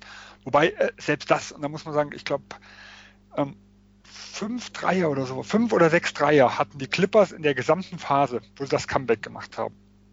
Oft sehen wir solche Comebacks, wenn ein Team von draußen heiß läuft und quasi nicht mehr zu stoppen ist, aber äh, so einen Punkterückstand aufzuholen, ohne eigentlich ja das moderne Spiel, sage ich mal, den, den Dreier da in dem Maße äh, zu, zu integrieren, äh, sind, ist auch wirklich eine ganz, ganz seltene Geschichte. Und das natürlich gegen Golden State zählt irgendwo doppelt. Aber an der Serie, denke ich, wird sich nicht viel ändern. Also ich würde jetzt immer noch auf fünf tippen. Ähm, also dass die Golden State die restlichen drei Spiele gewinnt. Eine wirklich enge Serie, glaube ich nicht. Ja, das, das sehe ich eigentlich auch so. Also ich, ich sehe das auch so bei Toronto gegen Orlando, wo es ja ebenfalls 1-1 steht. Auch dort würde ich nach wie vor Raptors in 5 sehen, auch, auch wenn dann natürlich die, die Hölle los sein wird in Orlando. Ähm, aber, aber Sven, vielleicht willst du noch abschließend, willst du noch was sagen zu Boston gegen Indiana, wo ja Spiel 1 klar war und in Spiel 2 die Pacers deutlich vorn lagen und dann in, in, im vierten Viertel alles ähm, gedreht wurde von den Celtics? Ja, so klar war Spiel 1 aber bis zur Halbzeit auch nicht. In der zweiten Halbzeit schon. Boston auch nicht, genau. In der zweiten, also dritte Viertel, äh, sind die Pacers komplett untergegangen. Im Endeffekt, ähm, hat sich vieles von dem bestätigt, was wir eigentlich aus den letzten zwei Saisonspielen der, der zwei Teams, die in den letzten Wochen stattgefunden hat, was man dort gesehen hat. Wenn, wenn Indiana offensiv äh, kein, also kein Motor irgendwo mitfindet. Das war in Spiel 1 so. Wir haben zwei Leute, die zweistellig waren. Das war Cole Joseph und äh, Bogdanovic. Wenn, wenn dort der Motor irgendwo fehlt, dann haben sie ein Riesenproblem und haben auf Dauer eigentlich überhaupt keine Chance, ein Spiel zu gewinnen. In der ersten Halbzeit sind sie deswegen dran geblieben, weil Boston unglaublich Turnover-Probleme hatte und dadurch selber überhaupt nicht ins Spiel gekommen ist. Ähm, dann hat Boston quasi im dritten Viertel auch defensiv angezogen. Äh, Indiana hatte auch basketballerisch keinen wirklichen Plan. Also sie haben ein bisschen Pech gehabt mit manchen Würfen, aber sie haben auch die Würfe nicht gut rausgearbeitet und waren dann eigentlich weg. Und der Unterschied, wie gesagt, in Spiel 2 war, das war so eher das vorletzte Spiel, wenn man es auf die reguläre Saison projiziert, wo äh, Bogdanovic seine knapp 30 Punkte gemacht hat und äh, Boston äh, wirklich enges Spiel damals auch in Boston gewonnen hat. So ähnlich war jetzt auch Spiel 2. Sie haben, äh, Bogdanovic hat gleich zehn Punkte in den ersten Minuten quasi aufgelegt. Er hat unglaublich auch schwierige Würfe getroffen. Das traf auf viele Pacers zu. Also äh, gerade in Tyreek Evans hatte drei von vier Dreiern getroffen. Äh, und das waren wirklich ins Gesicht teilweise Dinge. Der einzige, der verworfen hat, war auch ein Stepback. Also der war in der Hinsicht da äh, extrem selbstbewusst. Äh, und das hat man gesehen, sie hatten offensiv hatten sie so einen gewissen Flow. Das hat auch Boston ein Riesenproblem defensiv bereitet, weil sie halt einfach ja nicht so, also nicht in dem Maße aggressiv sein konnten oder auch nicht aggressiv waren, wie das, wie das in den ersten Spielen mit waren, weil sie wirklich auf viele Leute irgendwo achten mussten, die einen Rhythmus hatten. Äh, und das hat man nachher im vierten Viertel gesehen, da sind sie klein gegangen, also mit Horford auf die 5 und haben Rosier und später einen Hayward äh, statt einen Baines äh, starten lassen. Und dort haben sie dann defensiv aber auch mächtig angezogen. Also es war wirklich das einzige Mal Viertel im Spiel, wo man das Gefühl hatte, sie haben wirklich Vollgas defensiv irgendwo geschaltet. Und dann war eigentlich Indiana wieder relativ chancenlos. Sie haben zwölf Punkte äh, nur durch Dreier irgendwo erzielt, ansonsten keinen einzigen Field Goal getroffen. Auch hier zwei, dreimal Pech gehabt mit In and Outs. Äh, aber das war schon sehr, sehr dominant, was das letzte Viertel anging. Und da war natürlich ein Kyrie Irvin, der extrem aufgedreht hat und ein Jason Tatum, dem die letzte Minute gehörte, der dort quasi acht, nee, sechs Punkte plus den entscheidenden Assist irgendwo gemacht hat. Und damit war, war Boston eigentlich durch. Und wie gesagt, und ähnlich sehe ich auch die nächsten Spiele. Irgendwie muss es Indiana schaffen, ihre, ihre Offensive am Laufen zu halten. Dann haben sie durchaus eine Chance, weil auch hier Spiel 2, Boston hat wieder sehr, sehr viele Turnovers begangen, äh, hat ersten vier Minuten gleich wieder vier, fünf Turnovers irgendwo gehabt, haben sich dadurch irgendwo auch schon wieder selber das, das Leben schwer gemacht. Und wenn sie die Rebounds-Dominanz, die eigentlich für sie untypisch ist, also sie haben in den ersten 25 Rebounds mehr geholt in den ersten zwei Spielen, einmal 13, einmal 12 Rebounds mehr. Wenn die im Spiel, äh, in den Spielen Indiana nicht mehr so da ist, äh, dann werden sie auch Probleme kriegen können, wenn, wie gesagt, Indiana ihre Offense laufen lässt. Also wir hatten, glaube ich, alle Boston in 5. Weiterhin realistischer Pick, deiner Meinung nach? Ja, definitiv. Gut, dann ähm, beenden wir das Thema Playoffs und widmen wir uns, und widmen uns einem Thema, das ja so am, am Rande äh, der Playoffs noch mitläuft, nämlich den ganzen Veränderungen im, im Management, in den Managements. Ähm, und dabei wollen wir aber vor allem auf, auf Sam Hinkie eingehen, den ehemaligen General Manager der 76ers. Und jetzt äh, mögen viele fragen, ja, warum denn Sam Hinkie? Was hat er denn damit, damit zu tun? Das ist einfach so, dass ähm, Hinkie doch auch in, in einigen Gerüchten auftaucht. Also jetzt nicht ähm, von den Medien, sondern vor allem in, in Fandiskussionen auch. Und wir wollen uns einfach mal mit dem Thema befassen. Also wer mehr wie, wie gesagt, es gibt im Moment sehr viele Veränderungen in den Managements. Die, ähm, die äh, Pelicans aus New Orleans haben ihr, ihr Front Office bereits ausgetauscht, zumindest ähm, den, den GM-Posten. Dann auch die Grizzlies haben einige äh, neue Leute schon an Bord gebracht äh, und sind, glaube ich, auch noch nicht am Ende. Dann die Wizards haben auch noch keinen GM jetzt, genauso wie die Pistons, meine ich. Ähm, in, in Minnesota gab es ein paar Veränderungen, habe ich ein Team vergessen. Bei den Lakers natürlich, die ähm, dort, dort ist es, ähm, dort weiß man jetzt nicht, wie geht es eigentlich mit Rob Pelinka weiter. Magic Johnson ist ja zurückgetreten. Habe ich noch irgendein Team vergessen? Nö, müssten alle gewesen sein. Also noch sind ja die Playoffs nicht vorbei, wer weiß, wie es nach den Playoffs aussieht. Ja. Da könnte auch der ein oder andere noch gehen oder nicht. Ja, und, und Hinky war ja GM bei den Sixers zwischen 2013 und 2016. Das war ja auch die Zeit, wo die Sixers eine der, einige der historisch schlechtesten Bilanzen in der NBA-Geschichte hatten. Und ja, es galt alles ähm, einem Motto, nämlich Trust the Process. Tanking für die besten Draft-Chancen und ja, dass die, die, ich glaube im Nachhinein ist, wird Hinky deutlich besser gesehen, auch vor allem von den Philly-Fans, als es äh, während seiner Zeit dort war. Wenn man sich mal seine Draft-Bilanz ansieht, der hat Michael Carter Williams 2013 gedraftet, das war aber jetzt auch kein sehr hoher Pick. Dann 2014 natürlich den großen Wurf gelandet mit Joel Embiid, dem talentiertesten Center. Dazu dann auch noch ähm, Dario Saric. Ähm, also eigentlich haben sie, glaube ich, Peyton gedraftet und, und dann halt aber für, für, für Saric getradet. Ähm, Jahil Okafor war dafür ein Flop 2015 und ja, 2016, wo dann Ben Simmons gedraftet wurde, da war dann Hinky ja schon nicht mehr dafür verantwortlich. Ähm, da, dazu war Hinky immer noch umtriebig, er hat einige Talente entdeckt, wie Robert Covington, den er aus der G-League verpflichtet hat. Auch ähm, ein paar gute Trades eingestielt. Vor allem natürlich der mit den Sacramento Kings, wobei ich glaube, da ist dann eher die Dummheit der, der Kings in den Vordergrund zu stellen, wo sie dann ja einen Erstrunden-Pick und dann auch noch Tauschrechte für zwei weitere Erstrunden-Picks dann abgegeben haben. Ähm, ja, Dominik, wie, wie siehst du Hinky generell und was ist für dich der Grund, weshalb er jetzt ähm, seit drei Jahren äh, das, ähm, keinen Job mehr hat, also dass dort kein NBA-Team mehr in ihm Inter Interesse hatte. Ja, ähm, fange ich mal mit deiner zweiten Frage an.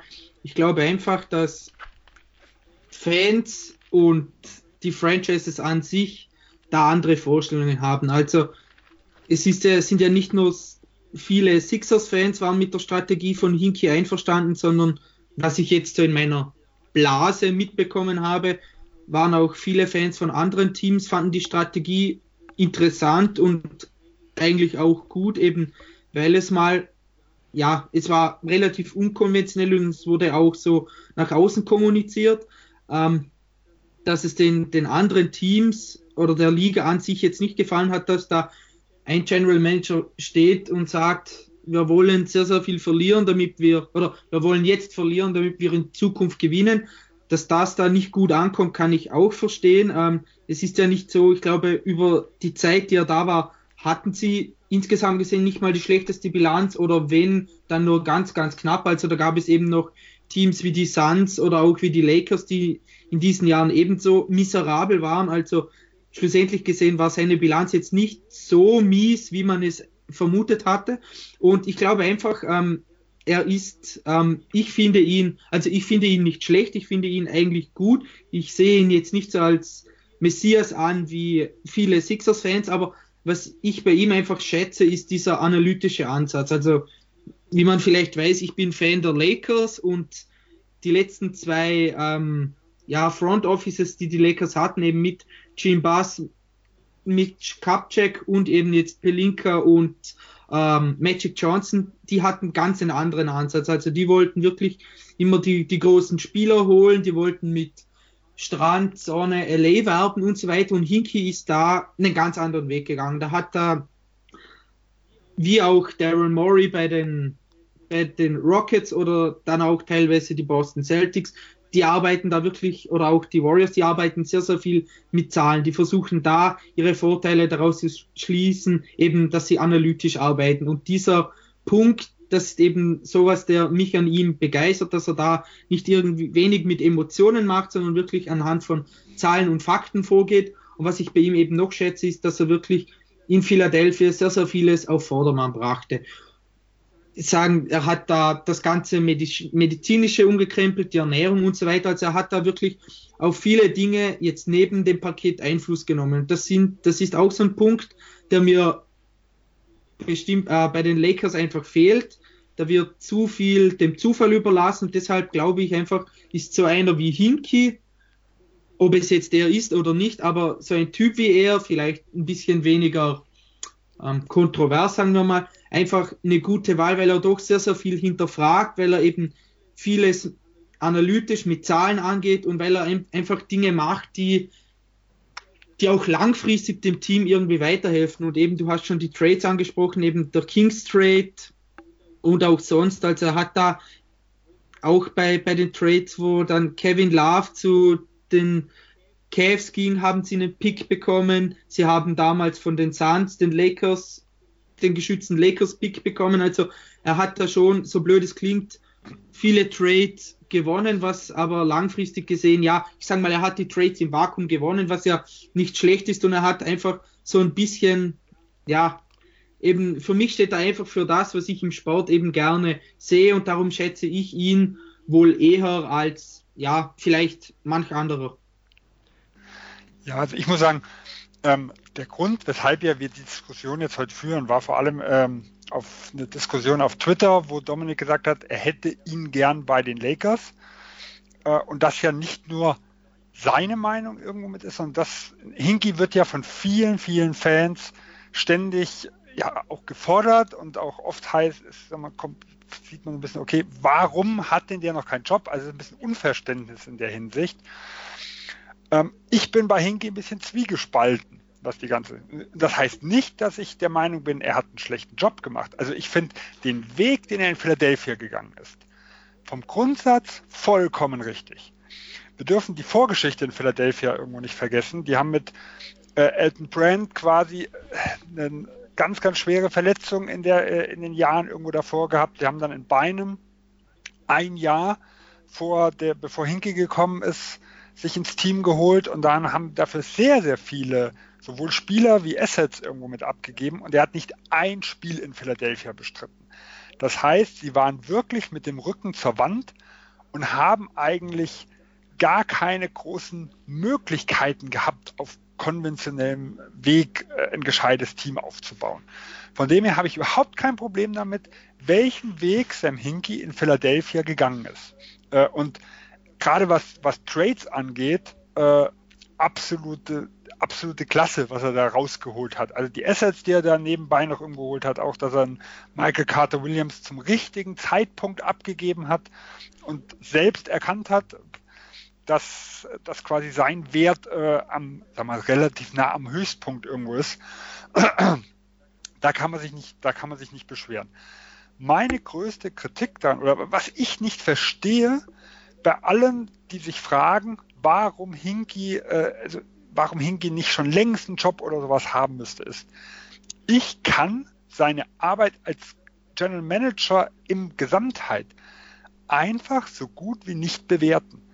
Weil für mich gibt es drei Punkte, die einen guten General Manager äh, ausmachen. Also ich sage mal, wenn ich auf dem Weg ein Team aufbaue, das ist für mich wie ein Triathlon. Es gibt Schwimmen, es gibt Radfahren, es gibt Laufen. So, das heißt, wir haben einmal das, ich sag mal, den, das Asset Management, was er gemacht hat, ähm, sich junge Leute irgendwo reinzuholen, sich einen gewissen Kern zu bilden, der muss noch nicht mal irgendwo zusammenpassen. Dann haben wir den Weg 2, aus dem ein funktionierendes Team, im besten Fall ein Contender irgendwo zu formen.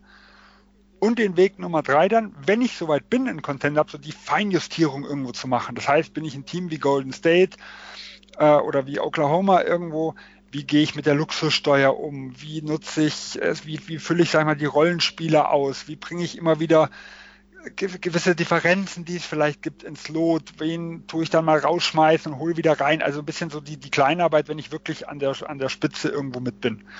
Und von diesen drei Dingen haben wir bei Sam Hinkie nur ein einziges gesehen. Also es, es ist quasi, wenn, wenn ich sagen würde, er ist ein guter General Manager, ähm, wie wenn ich bei einem Triathlon sage, oh, der war relativ gut im Schwimmen, das ist ein super Triathlet. Ich habe keine Ahnung, ob er die anderen Dinge kann.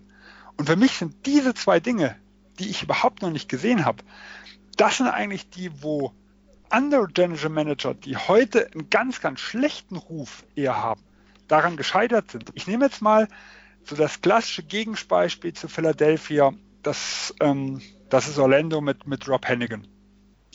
Wenn ich einfach mal gucke, was sie an reinem Asset Management irgendwo gemacht haben und mehr hat Sam Hinkie in seinen zweieinhalb Jahren, wie gesagt, unverschuldet, weil er wurde ja dann entlassen, hat er nicht gemacht. Ähm, der Howard Trade damals dann, äh, wo er quasi gegangen ist, also Howard war ja unzufrieden, hat einen Trade gefordert, hatte noch ein Jahr Vertrag. Er hat rausgeholt den 2017er Erstrundenpick der Lakers, den 2017er Erstrundenpick der Philadelphia 76ers, der 2014er Erstrundenpick der Denver Nuggets, Mo Harkless und Nikola Vucevic. Also für einen auslaufenden Vertrag vom Howard ein sehr, sehr guter Gegenwert. Und ich habe jetzt nur mal den Asset-Punkten, also nicht irgendwelche Verträge genommen, die sie einfach mal irgendwo noch mit aufgenommen hatten. Das waren jetzt keine allzu schlimmen, sag ich mal irgendwo. Zweiter Trade, also immer nur die Asset-Dinger. JJ Reddick, auslaufender Vertrag, der auch nur wenige Monate noch in Milwaukee war, gegen einen Tobias Harris in seinem Rookie-Deal. Dann Aflalo, der auch alternder Spieler war, der überhaupt der nicht ins Konzept mehr gepasst hat, gegen Evan Fournier in seinem Rookie-Deal. Das waren so, sag ich mal, die drei wichtigsten Deals irgendwo. Ähm, alles hundertprozentig nachvollziehbar. In der Situation hat er gute Assets rausgeholt. Wo es bei Rob Hennigan absolut gescheitert hat, war, diese nachher einzusetzen. Da ging, da, da ging das ganze Ding, also sowohl der Cap Space wie auch die Draft Picks. Typisches, typisches Beispiel war für mich der Alfred Payton Deal, wo er quasi, äh, um zwei Positionen nach vorne zu kommen, den Philadelphia Pick wieder zurückgegeben hat irgendwo. Das war so das ganz klassische Asset falsch eingesetzt. Dasselbe können wir von den Phoenix Suns sagen. Sowohl der Deal für Nash der Deal für Marcus Morris, der Deal, äh, Marquise Morris, der Deal für Dragic, die waren vom rein Asset Management sehr, sehr gute Deals. Schief ging die ganze Geschichte, wo sie dann angefangen haben, versucht haben, diesen Weg zu gehen, wie setze ich diese Assets ein? Und das hat Sam Hinkie in Philadelphia nie gemacht. Und da sind aber ganz, ganz viele General Managers sind genau an dieser Geschichte nämlich gescheitert. Weil gute Deals für Assets zu finden, ist aus meiner Sicht einfacher wie die nachher einzusetzen, weil ich habe ja eigentlich nichts zu verlieren. Ich habe momentan keine sportlichen hohen Ambitionen. Ich kann nur die Deals eingehen, ähm, die, die mir quasi, die, die, mir quasi einen Gewinn irgendwo mitbringen. Ähm, natürlich, in Hinky hat sehr, sehr viel rausgeholt. Er hat vielleicht sogar einen Tick mehr rausgeholt wie einige anderen auch. Also da, da kann man jetzt nicht sagen. Aber diese Umsetzung, und das ist das, wo für viele Teams auch mit drauf ankommt, die haben wir von einem Sam Hinkie einfach nie gesehen. Und das, deswegen ist er für mich ein Mysterium, wo ich noch nicht sagen kann, ist er wirklich jemand, der einem Team, was der, das andere Strategien irgendwo fährt, weiterhilft. Und wie gesagt, er kann dafür, er kann dafür einfach nichts. Aber andere auf dem Markt, wenn, wenn die ihren Job verlieren würden, da sage ich, die haben in der Hinsicht halt schon deutlich mehr gezeigt. Ja, ich sehe das ungefähr so wie du. Also, ich meine, mit, mit Hinky ist natürlich ganz klar, mit, mit, mit ihm ist der, der Begriff Tanking ja auch, ja, so assoziiert wie mit keinem anderen. Und ähm, es gibt einfach Teams, für die ist so eine Art des Rebuilds einfach ein rotes Tuch. Aber es ist halt, es ist halt auch schon spannend, sich zu fragen einfach mal, ob Hinky auch anders könnte. Also könnte Hinky zum Beispiel auch ähm, ja, es, es schaffen, unter den Fesseln des Salary Caps ein Team zu verstärken, wie es Bob Myers macht in Golden State oder Sam Presti in OKC. Könnte er ein, ein, ähm, einen anderen, eine andere Art des Rebuilds machen, um, um also immer kompetitiv zu bleiben, wie bei den Pacers der Fall? Oder könnte er das schaffen, was Sean Marks bei den Nets gelungen ist, einfach auch mit, mit wenig Talent und ohne Draftpicks ja ein, ein talentiertes und tiefes Team äh, aufzustellen, das es in die Playoffs schafft. Das ist halt, ja, wir wissen es halt nicht, ne? Das ist ja auch das, was du schon gesagt hast. Wie gesagt, das ist für mich ja die Frage. Ich glaube, diese Frage selber ist ja nicht zu beantworten. ähm, was wir wissen ist, ähm, er hat den Philadelphia 76ers ja zwei Wege gegeben. Also er hat einmal ja seine Strategie, die er nachher umgesetzt hat, ähm, vorgestellt und es soll noch ein zweiter Weg gewesen sein. wer der ist, also habe ich zumindest nicht mitbekommen. Wann er das gemacht hat, auch nicht genau, weil er hatte ja 2013 hat er den Job bekommen. 2012 hatte er auch schon ein Bewerbungsgespräch. Damals hat es ja die, die Leo oder wer, wer, wer, wer heißt den Job dann irgendwo bekommen. Also ob quasi der eine Weg 2012 vorgestellt wurde, der andere 2013 oder ob er jeweils in beiden Jahren diese verschiedenen Wege vorgestellt hat. Das ist das, was mir zumindest jetzt nicht bekannt ist. Ähm, aber es ist ja zumindest so, dass Sam Hingi nicht unbedingt auf seine Strategie jetzt irgendwo festgefahren ist. Ja. Ähm, bei allem, wo ich halt sage, da, das sind so ein bisschen auch die Kritikpunkte, also an seine Arbeit, wie gesagt, Trades absolut fantastisch. Ähm, das, was halt, wenn ich eine, äh, was halt so mehr das, wie setze ich nach die Assets nachher ein? Das hast du zum Beispiel gesagt mit den Draft Picks. Äh, Im Vergleich zu anderen Teams hat er mich in der Hinsicht halt absolut nicht überzeugt. Äh, auch, auch hier, den Vorwurf, den ich ihm mache, ist dort relativ gering, weil für mich ist Noel zum Beispiel jemand, der galt in diesem Jahr, wenn er ohne die, seine Verletzung, die er gehabt hätte, eigentlich als sicherster Kandidat für den Nummer 1 Pick. Und er war an 6 zu haben. Dieses Risiko nehme ich in Kauf. Warum sich Noel nicht so entwickelt hat, obwohl er, sagen wir, die Anlagen eines modernen Centers gehabt hätte. Ähm, warum er sich nicht so entwickelt hat, das ist ja so dieses was keiner vor dem Draft irgendwo sagen kann. Und deswegen ist ja auch seine Strategie gewesen, ich hole mir so viel wie möglich Assets, um solche Rückschläge in Kauf zu nehmen. Aber das Ganze zieht sich halt für mich wie ein, wie ein Rot zu. Ich nehme mal Michael Carter Williams mit rein, da, da wissen wir alle, wie es ausgegangen ist. In Embiid, den, wo man sich irgendwo brüsten kann, das ist halt für mich die Geschichte, das hat nichts mit zu tun mit Talentevaluierung. Weil Embiid war von den meisten der klar beste Spieler in dem Draft. Die große Fragezeichen war die Verletzung. Und das große Fragezeichen besteht bis heute noch.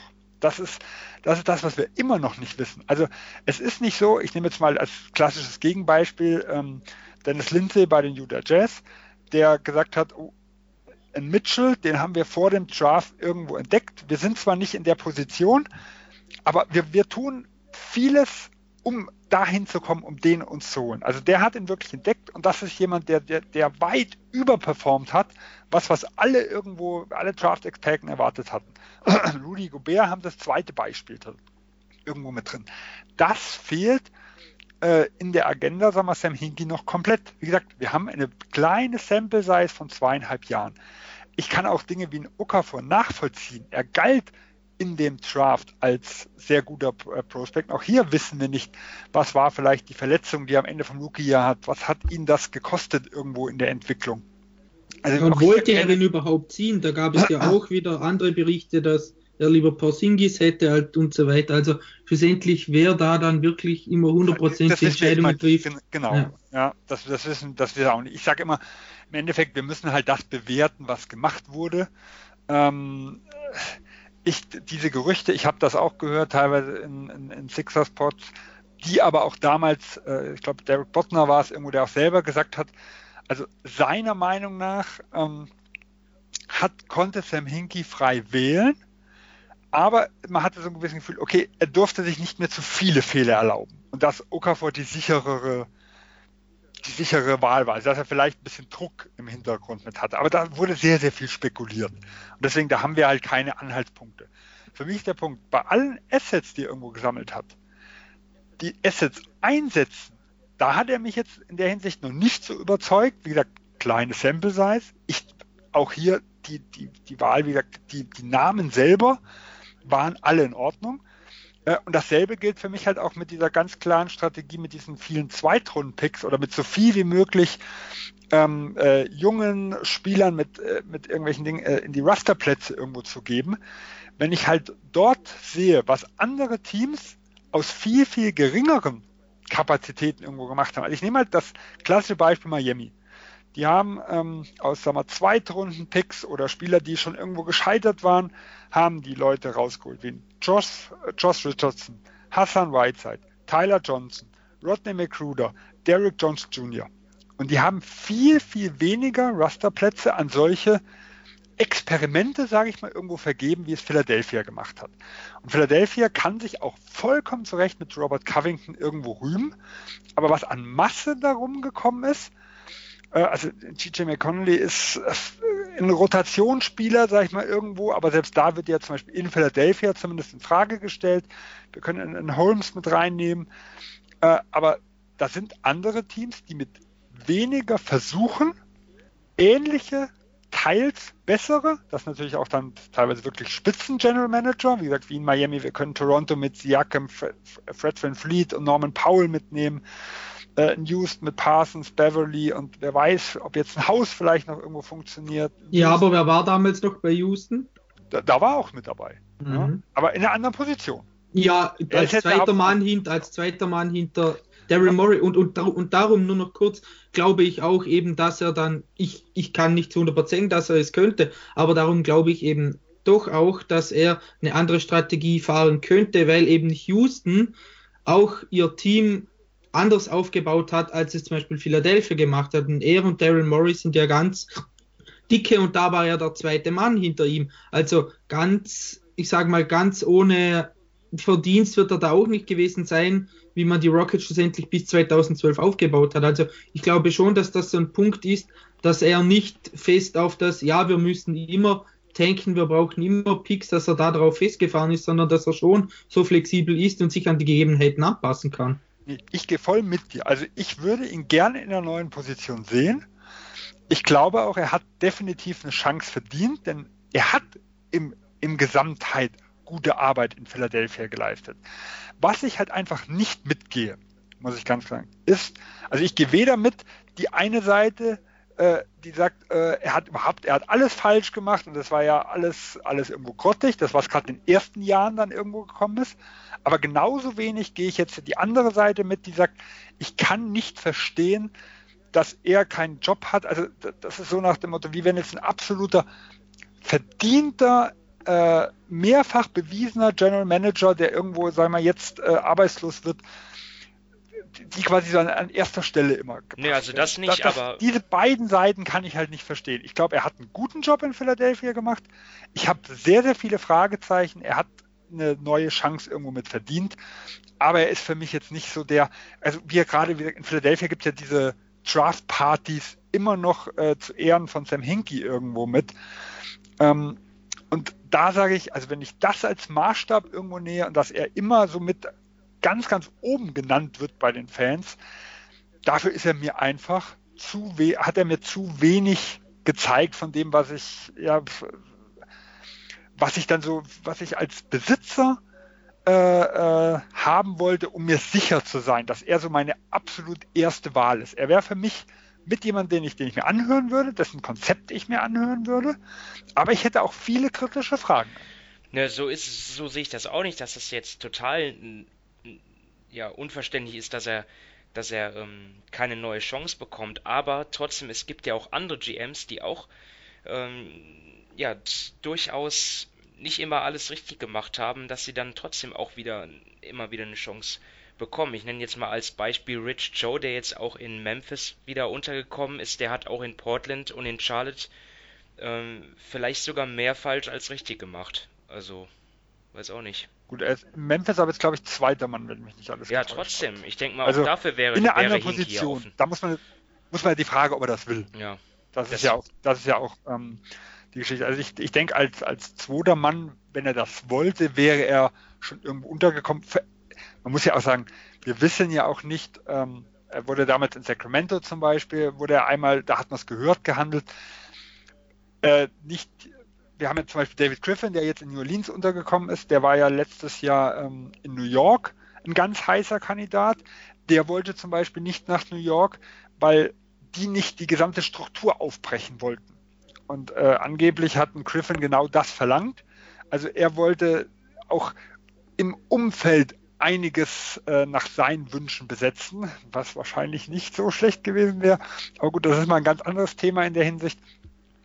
Aber hier kann auch sein, dass Verhandlungen stattfanden, dass einfach die Voraussetzungen auch von dem Hinkys Seite vielleicht nicht gepasst haben. Also in der Hinsicht spekulieren wir ja irgendwo auch nur. Ja, und ich glaube auch aus seiner Sicht, Entschuldigung, wenn ich, wenn ich dich unterbreche, aber eben, ich glaube auch aus seiner Sicht eben muss es einfach eine extrem sichere Sache sein, denn wenn er nochmals die Chance bekommt, dann wird es garantiert seine allerletzte Chance sein auf so einen Job. Und da muss halt wirklich auch wahrscheinlich von seiner Seite aus und natürlich auch aus Seite von der Franchise her alles passen, denn eben sein Ruf ist ja zwar unter Fans jetzt, sage ich mal so, auf Twitter wirklich gut, aber eben wie es dann in den Front Offices aussieht oder bei den Besitzern, da glaube ich eher, dass das Gegenteil der Fall ist, denn dieses offene Tanking, hat der NBA ja nicht wirklich gefallen. Eben andere Teams haben genauso getankt wie die Lakers und die Suns, nur haben sie es nicht offen gesagt, sondern sie haben gesagt, wir müssen schonen und so weiter. Aber getankt haben sie genauso wie die Sixers, nur eben die Sixers haben es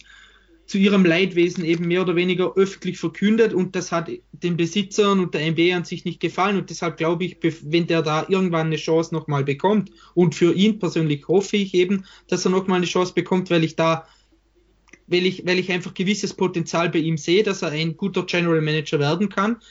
Ich stimme dir da zu 100% zu, dass er nur ein Drittel seiner Arbeit, die ein super GM auszahlt, gemacht hat, eben weil er auch die Chance dann zum zweiten und zum dritten Drittel nicht wirklich bekommen hat. Und deshalb glaube ich, er hat da nochmal eine Chance verdient, aber eben, das ist so ein Risiko-Pick, sage ich mal, sowohl für ihn als auch für das Team, dass da wirklich alles passen muss. Ja, wobei für mich jetzt die Einstellung, glaube ich, Richtung Tanking hat sich in den letzten Jahren schon ein bisschen verändert. Ähm, wobei das für mich ja nicht, nicht von der NBA in erster Linie kommt, sondern man hat gesehen, es ist eine gewisse Akzeptanz bei den Fans da. Ähm, es gibt ja auch nicht bei allen, aber zumindest bei einem größeren Teil, wie es noch vor ein paar Jahren äh, in der Hinsicht mit war.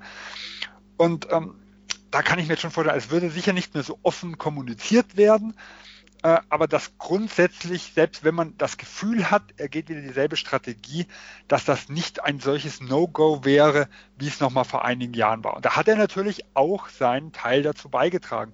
Wobei auch da muss man sehen, dass dieses, dieser Prozess, das ist das ganz Witzige, dieser Begriff kommt ja eigentlich von Rob Hennigan. Also der hat ihn das erste Mal gebraucht. Er hat damals in, in Orlando angekündigt, wie die Strategie irgendwo aussehen soll. Äh, und das wurde quasi auf, weil es in Orlando nicht so funktioniert hat, dann auf die 76ers übertragen. Ähm, was ich halt, was mich halt, das, wie gesagt, kommen wir irgendwo zu Anfang dieser, wie die Diskussion überhaupt, wie unsere Thematik aufgekommen ist. Was mich gewundert hatte, dass du ihn gerade mit den Lakers in Verbindung gebracht hast. Wie gesagt, du hast das ja relativiert, dass du, äh, dass du eher so die Analytics und, und die Sache siehst, weil das war für mich genau der Name, wo ich mich in LA extrem schwer tun würde, weil halt, weil dort medial die absolute Präsenz da ist. Und das ist ja also einer mit der auch zum Beispiel der Kritikpunkte so an dem an der Arbeit mit vom Sam Hinkie irgendwo gewesen. A, er hat sehr schlecht kommuniziert, also viel war ein Brad Brown war oft in der Schusslinie für Fragen, die eigentlich an General Manager gingen. Das war genau das gleiche wie, wie New York, nur wo es noch viel, viel breiter getreten wurde, wo ein Phil Jackson einfach sehr, sehr oft Jeff Hornacek oder ein Steve Mills ähm, ja, quasi das Rampenlicht überlassen hat und er hat dafür ziemlich viel eins auf den Deckel bekommen, auch zu Recht, weil Jeff Hornacek musste nachher erklären, warum Derrick Rose unabgemeldet äh, nicht na, zum New Orleans-Spiel oder was das war gekommen ist. Ähm, und das ist natürlich was, wo ich in LA dann schon gewisse Probleme sehe. Und das Zweite, du hast bei Rob Pelinka ja gesagt, er war nicht gut angesehen bei, ähm, bei anderen Agenten. Das war von Beginn an klar. Zumindest gerüchteweise trifft das auf Sam Hinkie ja auch zu. Ja, also das sind ja schon zwei Dinge irgendwo, die jetzt zur, zur Franchise LA nicht unbedingt passen. Und sie sind natürlich auch gerade in einem Prozess, wo sie auf Free Agents irgendwo aussehen und wo sie eigentlich nicht im Rebuild waren. Also mich hat halt einfach dieser Name Sam Hinkie in Los, bei den Lakers schon sehr gewundert. Also ich würde mir dann schon andere Teams äh, vorstellen, wo er erstmal ein bisschen einen ruhigeren Job hätte, auch wenn natürlich er gewisse mediale Präsenz immer hätte. Welche zum Beispiel? Ja. Also Wizards oder Pistons, die haben jetzt keinen GM im Moment. Ja, wie gesagt, da sind wir ja, äh, sind wir natürlich wieder, welchen Weg will welche Franchise gehen. Wie gesagt, ich bin auch nicht davon überzeugt, dass er nur die, den Tanking-Weg irgendwo gehen kann. Ich glaube, er hat genug gelernt, um andere zu gehen, aber ich glaube halt grundsätzlich ein Team, was eher so ein bisschen ja, vielleicht ein bisschen kleineren Markt irgendwo hat, ähm, was, was auch, wo man gesehen, die ein bisschen in der Sackgasse sind, wo man zumindest umdenken muss. Wie gesagt, ob jetzt der Tanking-Weg, ja oder nein, aber wo, äh, da, das will ich jetzt gar nicht mal unbedingt sagen, aber wo man zumindest sieht, okay, hier sind wir festgefahren. Es muss eine mittel- bis langfristige Lösung irgendwoher was zu ändern. Da wäre, wie gesagt, Brooklyn äh, wäre zum Beispiel ein gutes Beispiel da auch gewesen. Charlotte äh, wäre es sicher auch. Die Lakers sind halt sehr, sehr fixiert auf den Erfolg irgendwo im Sommer. Äh, und auch da natürlich auf die Free Agency. Und ich weiß nicht, ob Sam Hinkie in der Hinsicht ein guter Name wäre, aber wie gesagt, Dominik, du hast ja relativiert, was du mit der Aussage meintest. Da sieht man mal wieder, weil, wie man einen falsch verstehen kann auf Twitter. Nee, ist ja gar kein Nee, eben. Ich sag mal so, also, ähm, du hast da wirklich zu 100% recht. Wenn ich mir natürlich aussuchen könnte, was nicht der Fall ist, ob ich so jemanden hätte, lieber hätte, ob ich lieber hätte jemanden wie Bob Myers oder Masai Ujiri oder auch Mike Saron von den Celtics oder Sam Hinkie, dann würde ich schon die ersten drei nehmen. Aber die Frage stellt sich wohl nicht. Und wenn ich eben sehe, was bei den Lakers vorgegangen ist und, und wie das jetzt mit Pelinka ist und so weiter, dann hätte ich einfach jemanden gerne, der so ähnlich ist wie er, nicht unbedingt wie er, aber eben wie er, der das Ganze einfach mal anders angeht, als eben es die zwei anderen Front Office gemacht haben. Denn ich bin wirklich skeptisch, dass da im Sommer irgendwas Großartiges passiert, dass da irgendein guter Free Agent kommt. Und ich habe 0,0 Vertrauen, dass die Lakers unter der jetzigen Führung das dann ja, wenn kein Free Agent kommt, dass die die Situation dann nüchtern analysieren und mit einem klaren Plan für, äh, weitergehen. Und das wäre eben bei jemandem wie Hinky oder auch bei jemandem anders eben der Fall. Da hätte ich das Vertrauen, dass er einen Plan hat und dass dann nach diesem gearbeitet wird und dass dieser Plan dann halt wirklich auch, ja, Fakten hat, dass der auf irgendwelchen Dingen basiert und nicht nur auf dem Anspruch, dass wir sind die Lakers, alle sollten zu uns kommen. Dass er wahrscheinlich auch keinen super Ruf in der Liga hat, kann ich verstehen. Dass er schlechter ist als Pelinka, das glaube ich nicht, denn der ist. Habe ich auch nie gesagt. Nee, nee, nee, nee. Der ist, der ist, glaube ich, ganz, ganz weit unten da. Und ja, ich bin, ich muss ja, ich bin einfach total unzufrieden und darum wäre mir jeder, der halbwegs kompetent ist, inzwischen lieber. Und da Hinky einer ist, der frei ist, frei verfügbar, den man natürlich auch kennt, denn ich kann dir nicht sagen, irgendwie, wer eben bei den Bucks dann der dritte Mann ist oder bei Toronto und so weiter und oder wie genau ihre Arbeit dann dahinter aussieht, hinter guten GMs, auch bei Denver und so weiter. Das kann ich dir nicht sagen und darum stürzt man sich dann irgendwie auf die besten verfügbaren Namen und ja, er ist halt eben einer der bekanntesten und darum wurde er dann, habe ich ihn dann eben aufgegriffen, weil er bekannt ist und weil mir dann auch irgendwie zusagt, wie er das macht. Ob er natürlich dann den zweiten und den dritten Schritt gehen kann, das steht noch in den Sternen, aber ich bin da, ich wäre da bei ihm dann doch ein wenig zuversichtlicher als beim, ja, beim jetzigen Front Office, das aus einer Person besteht. Ja, ich glaube, wir sind ja jetzt grundsätzlich in der Problematik, dass wir die Arbeit von General Managern einfach kaum bewerten können. Wir haben ja zum Beispiel keine Ahnung, wer hinter dem Draft-Erfolg äh, von von San Antonio, von Golden State, von Boston in den letzten Jahren irgendwo steckt. Ist es der General Manager? Hat er einfach nur ein Team im Hintergrund, wo er jetzt über Jahre, denen er so vertraut, dass das die Leute sind, die die finden? Dass halt, wie gesagt, dass vielleicht nicht die, vielleicht die Fehler, die in Philadelphia gelaufen sind, gar nicht mal unbedingt sich wiederholen müssen bei dem gleichen General Manager äh, in der Hinsicht.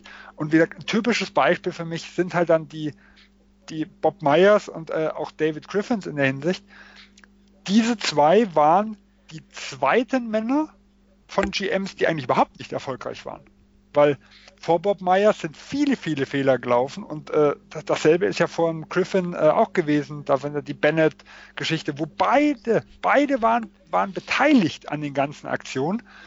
Äh, und man, man, man denkt immer so, okay, die zweiten Männer von, erfolgreichen Teams, von erfolgreichen General Managern, das sind vielleicht immer die besten Leute.